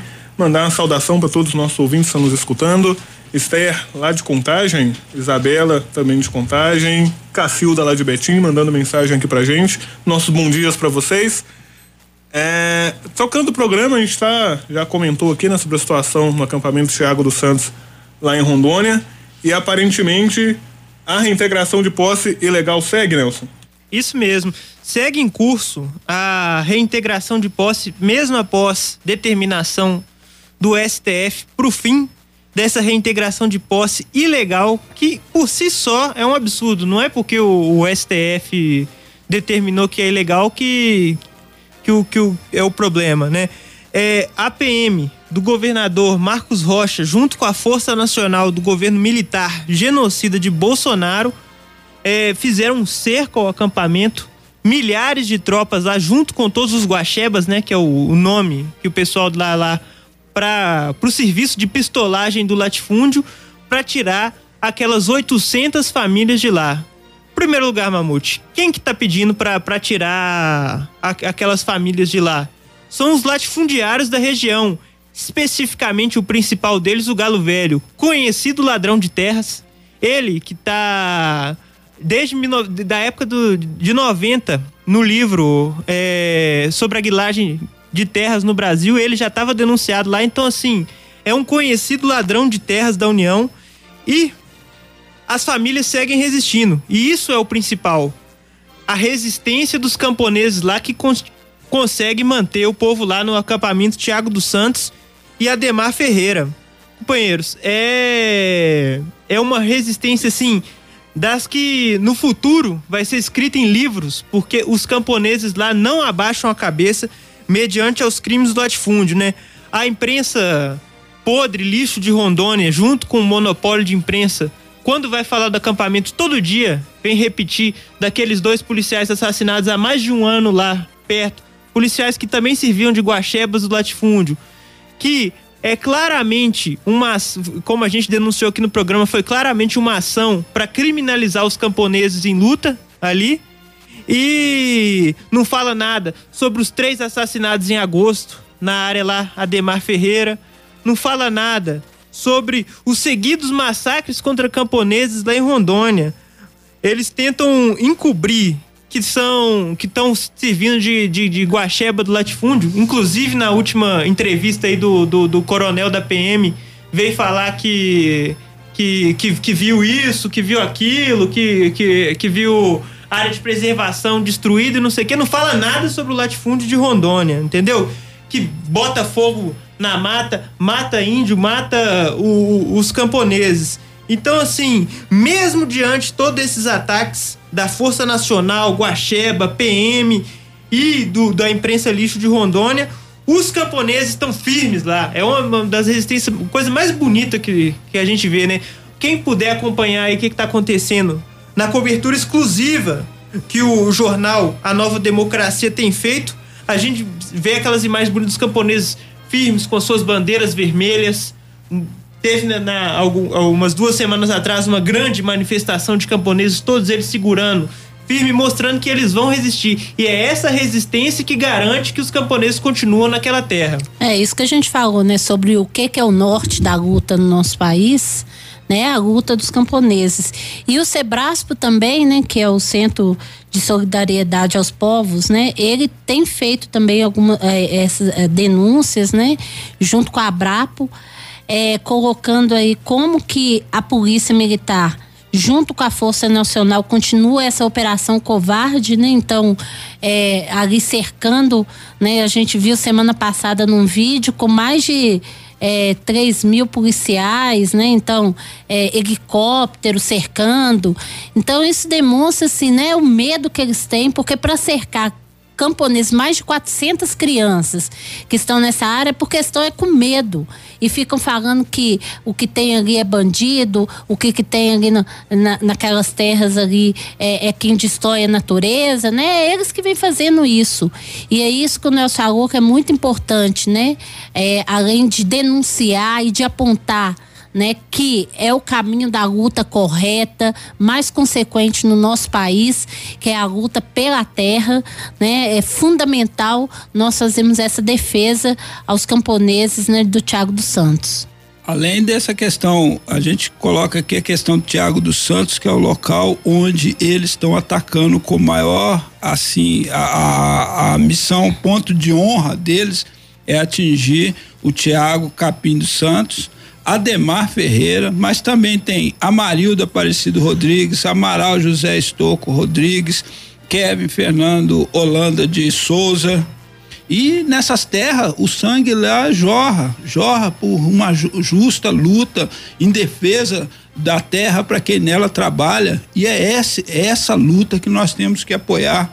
Nós estamos vendo aí manifestações a nível nacional, a nível internacional, em defesa dessa justa justa luta que está colocando em xeque uma estrutura secular de um Brasil semi-feudal, semi-colonial, que vive alicerçado no que há de mais atrasado, que é o latifúndio, que hoje com, a, com o, o travestido de agronegócio. Então, essa luta é, ela tem tomado grandes proporções, inclusive está sendo feita a missão de solidariedade da Abrapo, do Sebraspo, que vão estar tá na área semana que vem. Importante dizer aqui que o Marreta enviou um representante, os companheiros dos Correios, eh, os metalúrgicos iriam ver se enviar. Então é importante que os lutadores do nosso povo, do Brasil, que estejam ouvindo o, o programa Tribuna do Trabalhador, se puder mandar representante para essa missão de solidariedade, entre em contato com os companheiros da Abrapa, entre em contato com os companheiros da, do Sebrasco, Vamos juntos, vamos fortalecer essa luta, não deixar cair no isolamento, porque a maior luta camponesa nesse país se deu com Canudos e só foi derrotada porque estava naquele tempo não tinha comunicação e tentaram isolar. Colocaram dos 23 efetivos, 23 mil efetivos do exército daquela época, colocaram 15 a 16 mil soldados para combater lá contra as famílias de Canudo. E estão fazendo isso contra Tiago dos Santos e essas regiões que eu falei. E essa força bruta nada mais é do que o sintoma de fraqueza, de. Como é que fala? Podre carcomida desse velho Estado burocrático brasileiro. É isso aí. Então, né, o que a gente está falando, que o, que o Magrão colocou que agora da necessidade da aliança dos operários, dos trabalhadores na cidade, né, estarem é, atuando junto aí com os camponeses na luta pela terra. Inclusive, há duas semanas atrás a gente falou de como que as organizações têm feito esse apoio, inclusive para os quatro jovens que estão presos até hoje, né, por lutarem pela terra e como que está é, sendo feita uma campanha, inclusive quem puder colaborar no jornal Nova Democracia, é, tá, tá com todos os dados, né, para enviar é, algum valor, né, para ajudar no processo e também, né, alimentos, várias coisas que eles precisam nesse momento, né? É, inclusive assim, as famílias que foram expulsas do acampamento pela PM e pela Força Nacional, elas foram levadas para um, um, um, dito abrigo, né? Que não tem comida, Jogado, que não tem né? água. Foram, foram jogadas, isso mesmo, como o Milton colocou aqui. Elas foram jogadas num, num, num, num negócio assim, desumano. As pessoas que estão passando por perto do acampamento, inclusive até um vereador lá que estava passando, teve suas roupas jogadas no chão na lama, estão sendo é, espancadas pela polícia. Isso nem é o pessoal do acampamento, a gente tá falando de gente de perto, assim, do nível que eles estão com medo das massas organizadas. Eles estão comemorando aí para cima e para baixo na imprensa lixo de Rondônia que prenderam dois companheiros. Eles estão fazendo uma operação de um milhão de reais por dia, entendeu? Um milhão de reais por dia para pra para reprimir o povo. Agora, vai ver se vai ter algum auxílio para alguém. Não tem nem, nem comida pro pessoal lá gasta um milhão por dia com a repressão, mas aí o pessoal que, que eles disseram que foi pro abrigo não tem nem comida. É esse o nível das coisas que está acontecendo lá. Mas eu acho que está muito bem colocado na, na, na, na, nota da Liga, que eles publicaram, e o jornal A Nova Democracia reproduziu, mostrando assim: ó, essas terras são nossas, custe o que custar, passe o que passar. É Quanto mais tempo demorar a nossa vitória, mais alto será o preço que esses bandidos latifundiários, ladrões de terra da União pagarão. Quem viver verá, porque a Liga resiste, que os camponeses lá de Rondônia resistem. E assim, cada vez mais se prova que esse caminho que a, que a Liga colocou, que esse caminho que a Liga colocou em Rondônia e em várias partes do país, é o caminho que vai transformar, é o caminho da revolução agrária que tem tomado todas as terras do latifúndio passo a passo lá em Rondônia. São grandes acampamentos é, acontecendo lá. São, cada vez mais as massas tomam consciência desse processo, então são maiores, é um nível mais elevado, mais solidariedade. Essa missão de solidariedade que o Magrão colocou aqui no agora, várias outras pessoas queriam fazer, várias outras organizações queriam fazer. A gente sabe como que tá o nível das coisas atualmente, mas a gente vê assim cada vez maior um apoio. E como está colocado no editorial do jornal Nova Democracia, é o momento de todo mundo tomar consciência disso aí, tomar consciência desse processo da revolução agrária que está acontecendo e apoiar decididamente. Essa é a colina do povo. Ali se mostra cada vez mais como a, a, a linha de frente da luta dos camponeses no nosso país. É, e, e é por isso que a PM do governador Marcos Rocha, a Força Nacional de Bolsonaro, tremem de medo. Eles fazem essa repressão toda, estão prendendo qualquer um na rua, espancando qualquer um na rua que está por perto, porque eles morrem de medo do, do, do, do, povo organizado, porque eles sabem que aquelas terras ali de Rondônia era para ser tudo dos camponeses. Assim, isso até como plano de Estado, né? Nem um negócio que a gente tá falando de justiça, não. Era é, era para ser tudo dos camponeses, mas ali tá cheio de ladrão de terra da União, tá cheio de grileiro, todo tipo de bandido tem ali e o povo resiste frente a isso. Todo tipo de bandido protegido por esse velho Estado carcomido. Esse velho Estado aí que milhões, milhares de pessoas passando fome no nosso país não faz nada. Vem falar de uma porcaria de um auxílio de 400 conto aqui, auxílio de 400 conto para caminhoneiro. Isso aí não é nada. Isso aí não é nada, entendeu? Porque é o, o, o, o, o que o nosso povo precisa é muito mais. E o nosso povo tá tomando consciência disso e vai fazer revolução agrária, vai acabar a fome no nosso país. Não é com um programinha, com auxílio disso daquilo, é merreca que eles dão, não. Vai acabar com a fome nesse país com os camponeses organizados tomando todas as terras do latifúndio. Ô, companheiros, tem uma, é uma frase importantíssima e é verdadeira, né? As massas, o poder das massas são ilimitados. Por isso que vai conseguir é, vencer esse fascismo que está aí. Esse fascismo que tem, tem dias contados. Porque as massas organizadas podem tudo. E aí, eles vão pagar a conta. Não vão poder ficar imune. Desde de, de Helder Aeronildes, que no, em, no Bandeira Vermelha, a matança no campo, ela vai ser cobrada. Por isso, companheiro, que as massas estão organizadas porque tem, tem respaldo do povo organizado, do povo pobre. E o povo, a maioria somos nós. Sabe por quê? Nós somos mais de 95 que trabalha para uns 5% no mundo aproveitar e ficar na mordomia e explorando o povo. Então, tá, o momento está chegando. E a hora é agora e nós vamos fazer isso. O povo organizado vai conseguir isso. Então, o que a gente vem colocando isso, é, é, vem colocando aqui no programa, né? E pro ouvinte que nos acompanha já sabe muito bem da nossa posição, né? E os que estão nos escutando hoje, né? Que a gente vem apresentando aqui é que existe um caminho no nosso país. Né, um caminho de luta, de organização, de mobilização, de politização das massas. Né, no nível de opressão que o nosso, nosso povo passa, na cidade, no campo, né? Na, no campo, isso que foi colocado, e aqui na cidade de miséria, que no campo não é diferente, mas é isso que o Nelson falou, né? Que o camponês organizado, né? Ele tem condição de superar isso, assim como nós também, aqui na cidade, temos condição, né? Nós temos agora as chuvas aí aproximando, a, a, a, a tendência, né? De, pessoas ficarem sem, sem casa para morar é muito grande, junto com a miséria, né? Várias pessoas em volta da rodoviária de Belo Horizonte aí que não tem casa para morar, que não tem um lugar para falar que esse daqui é meu teto. E não é porque as pessoas gostam de morar aqui, não, porque elas não têm condição de viver debaixo de uma casa e pagar um aluguel. E essa realidade da cidade é a realidade do camponês no campo, que tem que ter terra para plantar, para ir comer e para a gente comer aqui na cidade também.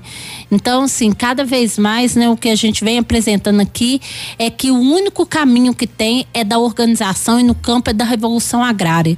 Não existe outro é, caminho que não seja esse. Esse de falar que é reforma, que vai fazer uma, uma reforma ali pelo Estado, de maquiar é, o que, que é estrutura agrária, é destruir o latifúndio, entregar as terras para os camponeses, porque eles que são os donos da terra no nosso país destruir o velho para construir o novo. Esse velho latifúndio que concentra as terras, onde fica na mão de menos de 1% é, dos proprietários em nosso país, essa na verdadeira grilagem de terras que tomaram dos nossos povos nativos aqui, os indígenas, os povos originários, é, dos negros, né? Porque quando foram ditos libertos, foram colocados sem eira nem beira, na beira da estrada, né? E sem nenhum direito.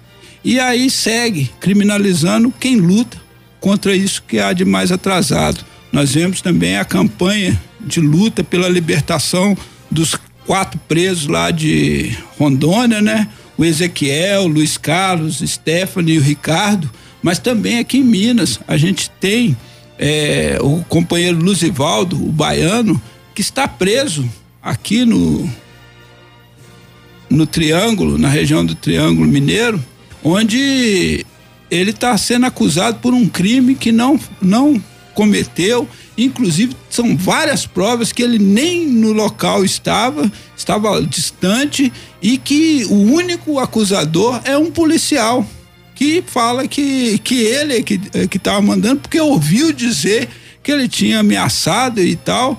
E isso é, criminalizou ele, ele já está lá. O companheiro tem problema de saúde e ele está lá já há um tempo, há mais de ano. Então, essa luta ela é incansável e os companheiros que levantam a bandeira dessa luta são criminalizados, perseguidos e eles colocam crimes que os companheiros nem cometeram, justamente para justificar. Enquanto está aí, ó, é, dando mordomia para os verdadeiros ladrões da, do, do, nosso povo, os, os destruidores, os lesas pátria, tudo, tudo aí, ó. Estão vivendo no bem bom, enquanto esses companheiros estão lá presos, passando várias necessidades, inclusive aqui nós fizemos é, no, em programas passados aqui uma missão de solidariedade aos presos lá de Rondônia, que até a questão de higiene, é, roupas íntimas, essas coisas tudo, nós tivemos que fazer vaquinha para mandar para eles. E o Luzivaldo, ele tá tendo, é, teve uma instrução lá onde é, proferiram lá no, no como é que fala, no processo dele, e a massa foi para frente do fórum, fez manifestação, denunciou, falou que, que é, da inocência do Luzivaldo, um grande líder lá da região, e, e, continua, eles não se pronunciam. Então é importante que o povo saiba disso, que entre, vá na, na questão do resistência camponesa, procure no Nova Democracia, ouça sempre aqui o programa Tribuna do Trabalhador, porque nós noticiamos e colocamos assuntos que no monopólio de imprensa não coloca. Não coloca por quê? Porque estão fechados. O monopólio de imprensa faz parte do establishment, que é o sistema que sustenta todos esses parasitas, esses que dominam o país. Então é importante os companheiros saber disso e dizer e, e principalmente procurar sobre a questão do Luzivaldo aí que está preso injustamente. E quem quiser saber mais, conhecer mais também, além do jornal Nova Democracia, pode entrar também no site da é, resistenciacamponesa.com, é, que aí vai é, encontrar também várias notícias, né? E o que que está acontecendo aí no Tiago dos Santos e outras lutas que tem no nosso país também, no campo e a organização é, das massas, né? Da, das massas camponesas aqui nas suas terras.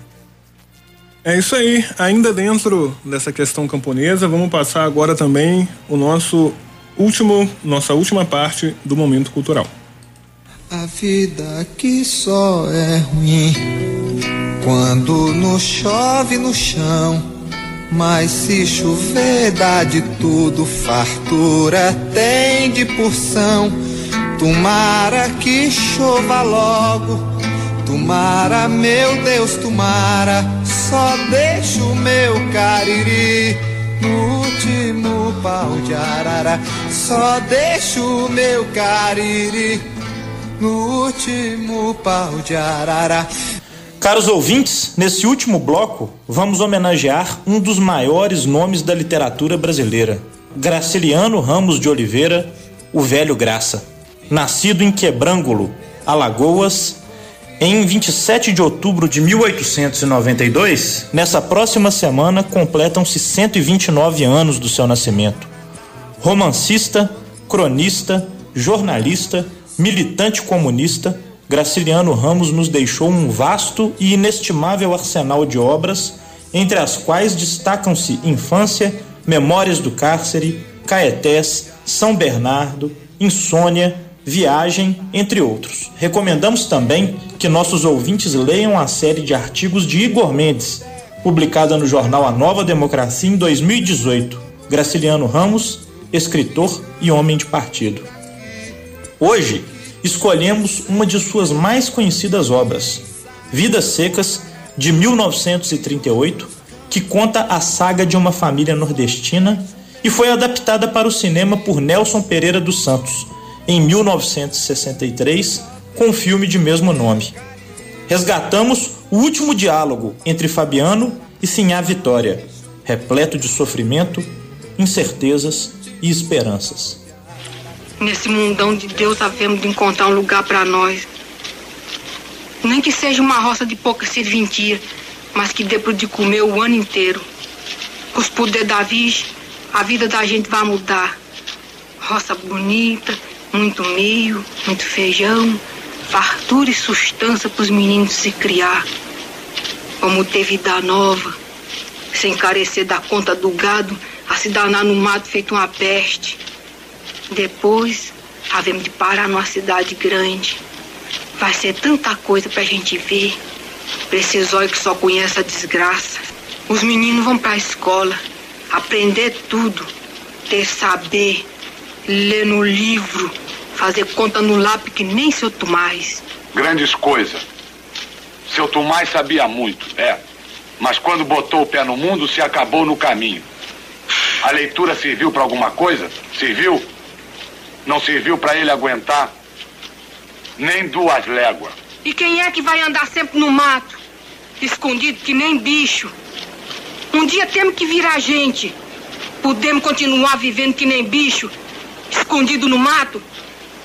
Podemos? Não podemos, não. E eu gostaria de encerrar esse bloco com um trecho de artigo do jornal Tribuna Popular, órgão do Partido Comunista do Brasil, de agosto de 1945. Abre aspas. O ingresso do maior romancista brasileiro, um dos maiores escritores contemporâneos no PCB, é mais uma prova concreta de que não existe divergência entre o conceito individual de liberdade e do trabalho de um romancista com princípios do Partido Comunista. O romancista que fez a análise em profundidade de tipos e situações sociais da vida brasileira, que escreveu a história do sertanejo na densidade trágica de vidas secas, caminhava para uma confissão plena e indiscutível a de que só o Partido Comunista pode lutar contra aquela situação social em que se debate a maior parte dos personagens tão vivamente fixados naqueles romances. Por isso, o romancista pede inscrição e é aceito nesse partido. Fecha aspas. Viva Graciliano Ramos! Só deixo meu cariri no último. Só deixo meu cariri no último pau de arara. Só deixo meu cariri no último pau de arara. Só deixo. É, novamente a gente volta ao início do nosso programa, né? Quando a gente escutou também no momento cultural o bicho do Manuel Bandeira, né? É, e quando a gente escuta aí, né, é, o livro, a, a, parte né, do filme, do livro Vidas Secas, não sei se os ouvintes conhecem, mas é um belíssimo livro, assim, conta a história de retirantes, né, que vão ali passando uma condição de seca e aí o, Fabiano e, e, a esposa dele estão conversando e é interessante quando ela fala isso, né? A gente vai ficar vai continuar sendo bicho, nós temos que virar gente. E olha o que que significa isso, né?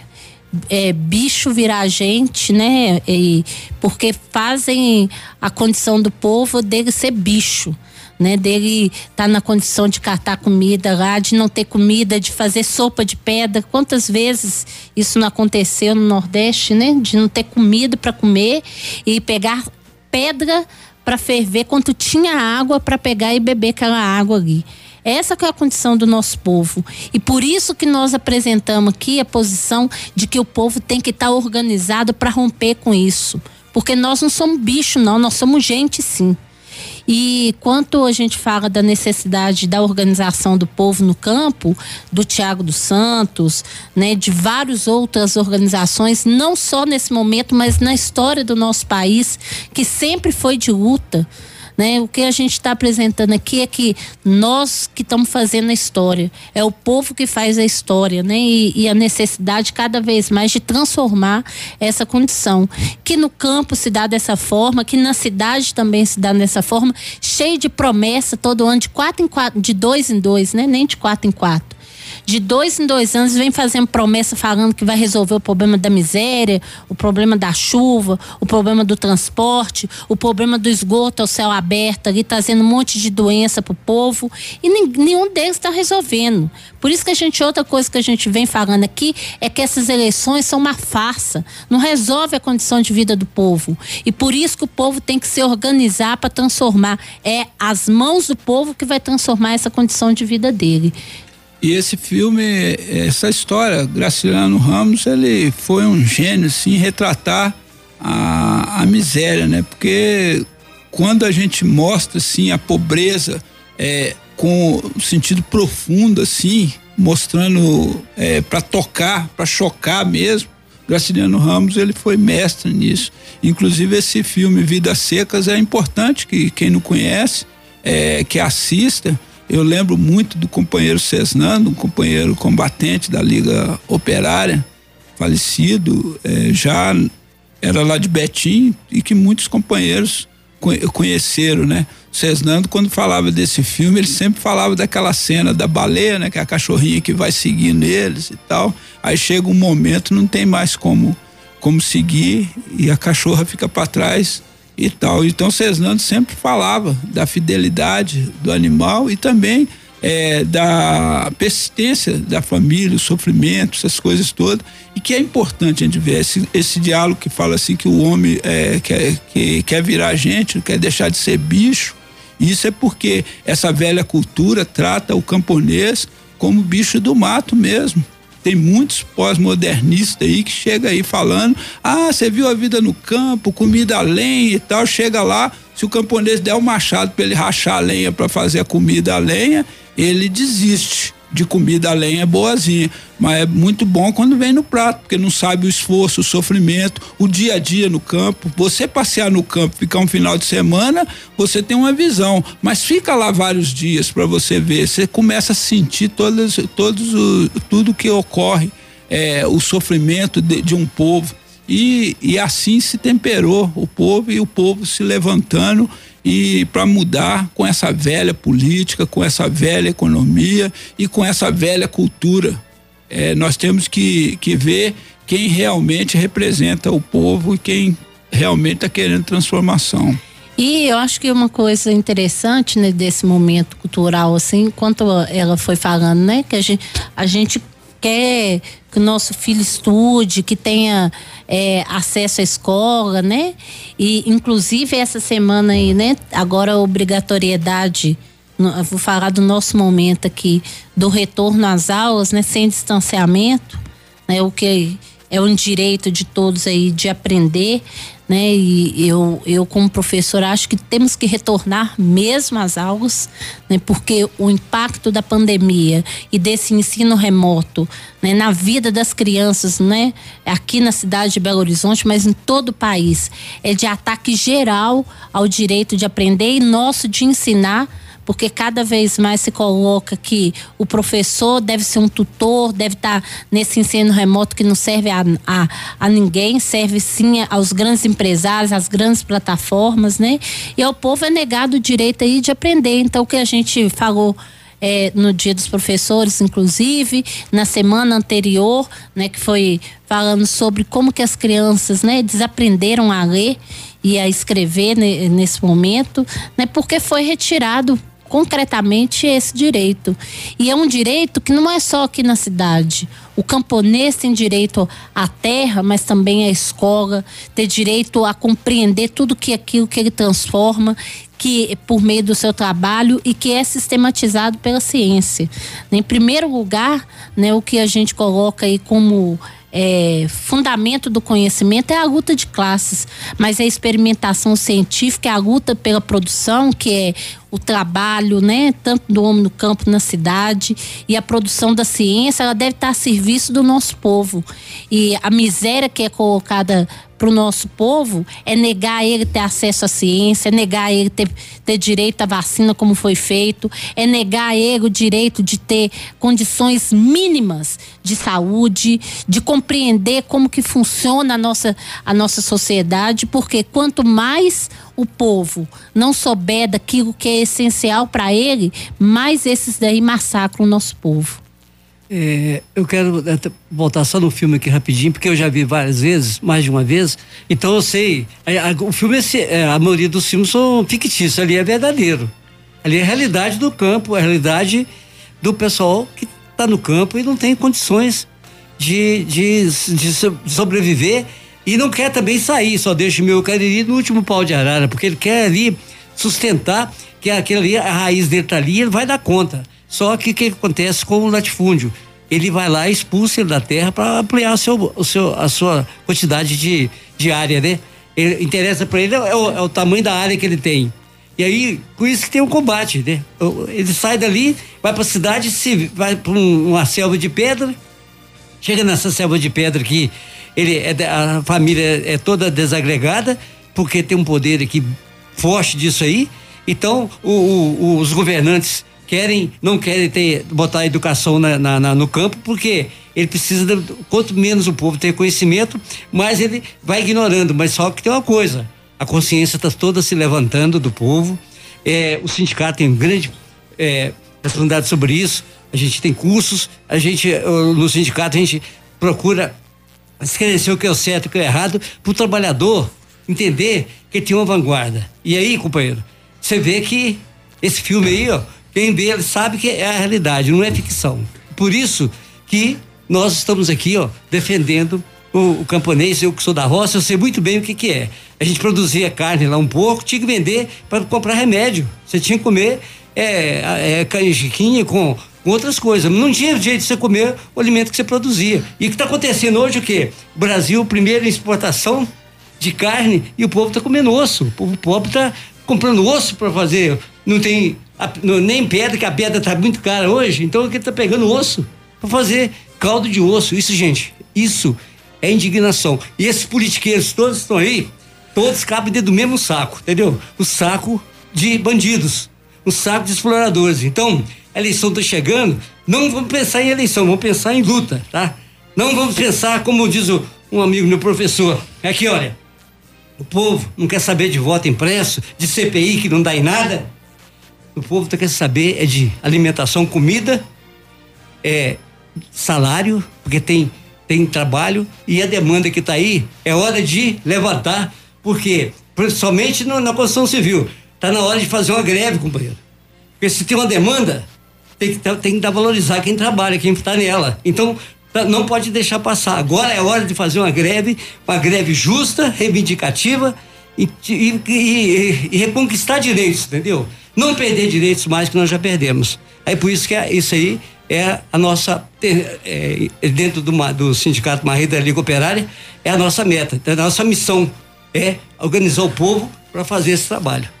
É, ô Milton, inclusive assim, é quando você coloca sobre essa situação aí do, do, do povo comendo osso, do, do da, da, da, miséria danada que tá, eu acho que essa, essas coisas que acontecem tem que não abater a gente, mas sim elevar o nosso ânimo para lutar, né? Para transformar as coisas. Eu acho que a gente vê uma relação clara em assim, nesses velho estado aí de grandes burgueses latifundiários, tudo, tudo, todas as leis votadas, tudo são contra o povo, né? Assim, a gente viu essa semana aí um grande debate sobre esse auxílio aí, né? Que vai, vai, vai mudar o nome do Bolsa Família para esse auxílio aí de, de 400 reais. E aí fica um chororô danado dizendo que vai passar por cima do teto de gastos, que, que, que não sei o que de, de, de do, do, do, teto, que vai acabar com a economia, não sei o que. É o seguinte, companheiros, em primeiro lugar, essa medida aí de, de, de 400 reais, isso aí é uma merreca, uma miséria. 400 reais para uma família. Quem vive com 400 reais? Ninguém. Ninguém vive com 400 reais no nosso país. 400 reais, se você for. Vai no supermercado ali agora com 400 reais, vai ver o que, que você vai comprar se dá para passar um mês. Uma família.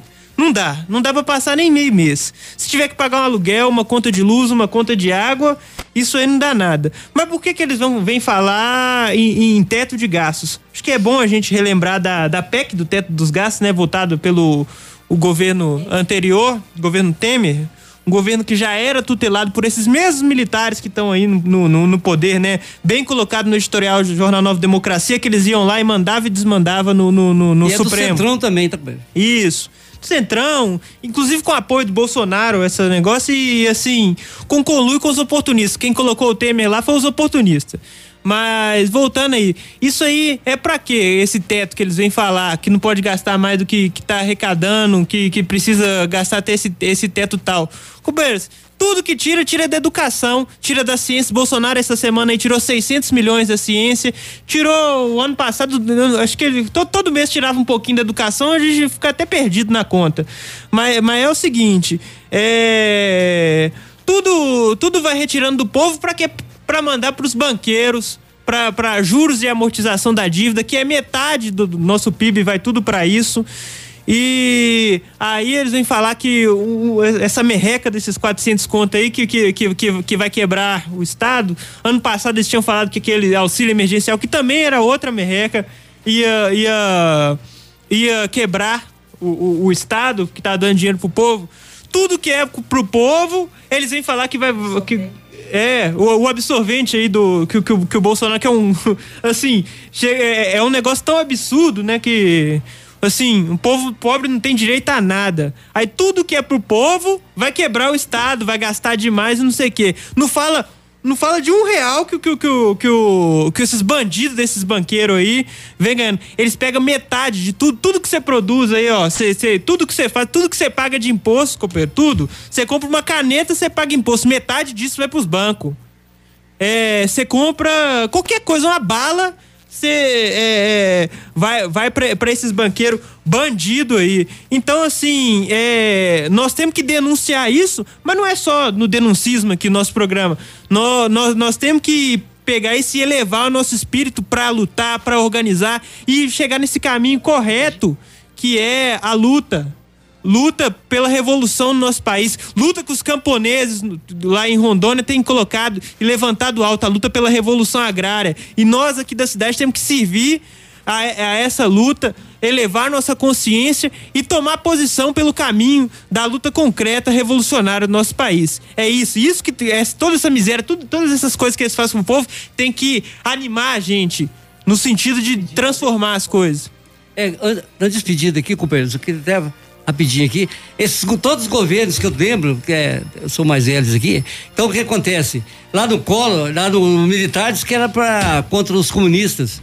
Quando eles deram o, o, o golpe 70, em 64. Depois veio Collor, Sarney, que é a mesma, mesma linha. Aí veio o Collor com acabar com Marajás. Aí depois veio o, o Lula com fome zero. E vai, aí vem outro aí que o Temer que era para o país crescer e que fizeram as reformas, as contra-reformas que tá aí. Depois esse está aí agora falando que ia acabar com o toma lá da cá, que ia botar ordem na casa. O que que tá? Ele não põe ordem nem na casa dele. Então o que, que acontece? Então o que está aí que nós estamos vendo. Então não acreditar em eleição, não acreditar em eleição de jeito nenhum e, e fazer o que? Organizar, principalmente o apoio ao camponês. Isso que nós temos que fazer. Eu vou despedir de uma vez, agradecendo aqui o, o, a oportunidade está aqui pelo sindicato e pela liga. Então é muito bom a gente ter esse espaço independente para falar a verdade. É isso aí, 9 horas e 55 minutos, Tribunal do Trabalhador chegando ao fim. Antes de encerrar, vou ler só uma última mensagem aqui do nosso ouvinte José Divino. Quando eu vi no programa a fala de uma criança palestina, fiquei muito emocionado. Eles sim são nossos irmãos em luta. Acho muito contraditório quando vejo a bandeira de Israel ao lado da bandeira do Brasil. Agradecer ao José Divino, acho que a gente tem que realmente usar né, a luta internacionalista, principalmente do povo palestino, das crianças, também como algo que vai nos motivar e também nos dar gás a, a também seguirmos com nossas lutas aqui, né, também nos levantarmos em luta aqui. Preparar para nossas considerações finais, agradecer a presença de todos aqui na tribuna, Bom dia, Nelson. Qual que é o seu destaque e sua consideração? Bom dia, Mamute. Bom dia a todos os ouvintes. Eu acho que meu destaque é, é, como eu coloquei no início do programa, né? A heróica resistência dos camponeses do acampamento Tiago dos Santos e Ademar Ferreira. Esse é o caminho da luta no nosso país, é o caminho da revolução agrária e nós aqui da cidade temos que, junto a eles, formar a grande aliança operária e camponesa. Obrigado, Nelson. Bom dia, professora Lívia. Qual o seu destaque e sua consideração final com a tribuna? Acho que o programa em si, né, o destaque do programa é, foi muito dentro do que é esse momento que nosso país vive, né, de muita miséria, muita pobreza e da necessidade que a gente não abaixe a cabeça por isso. Né? Da gente, é, além de se revoltar, da gente se organizar. Então, cada ouvinte que está aí nos seus bairros, né, de organizar comitês sanitários, como vem ocorrendo em todo o país nesse momento, né, além da pandemia, né, que é um, um, uma questão sanitária mesmo, é, que, que ainda é necessária, mas de solidariedade, de organização, de luta, de reivindicação, é, de mobilização aí de homens e mulheres em defesa daqueles que são como nós, trabalhadores, né, que estão aí passando por tudo isso que a gente vê contra né, é, do Estado contra nós. Então, eu queria também mandar um abraço, né, para os alunos da Escola Popular, mandar um abraço para o Jorginho, para o Lindão, para Maria Hilda, para o Onofre e até semana que vem.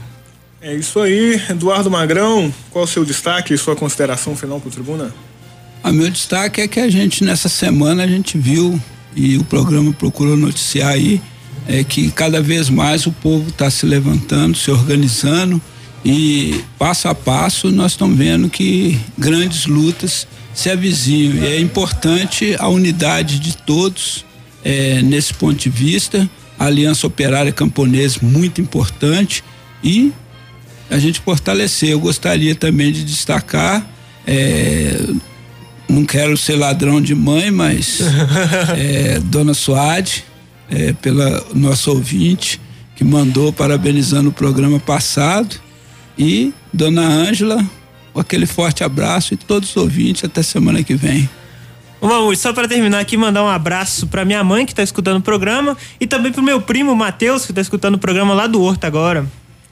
É isso aí, agradecer a todos os ouvintes que ficaram com a gente até o encerramento aqui do Tribuna do Trabalhador. Nossos ouvintes do podcast também, um grande abraço. Tem aumentado bastante aí nossa audiência através do Spotify.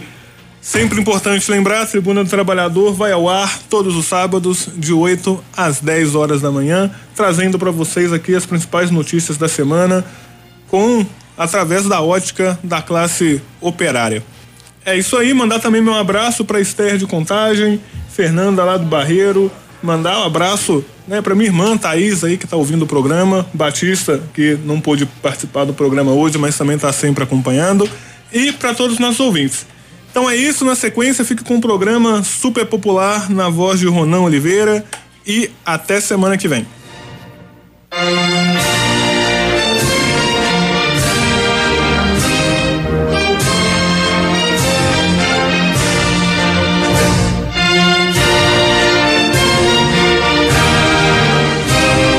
Programa que você ouviu é de inteira responsabilidade de seus idealizadores. Você ouviu Tribuna do Trabalhador na Autêntica FM, do jeito que você gosta.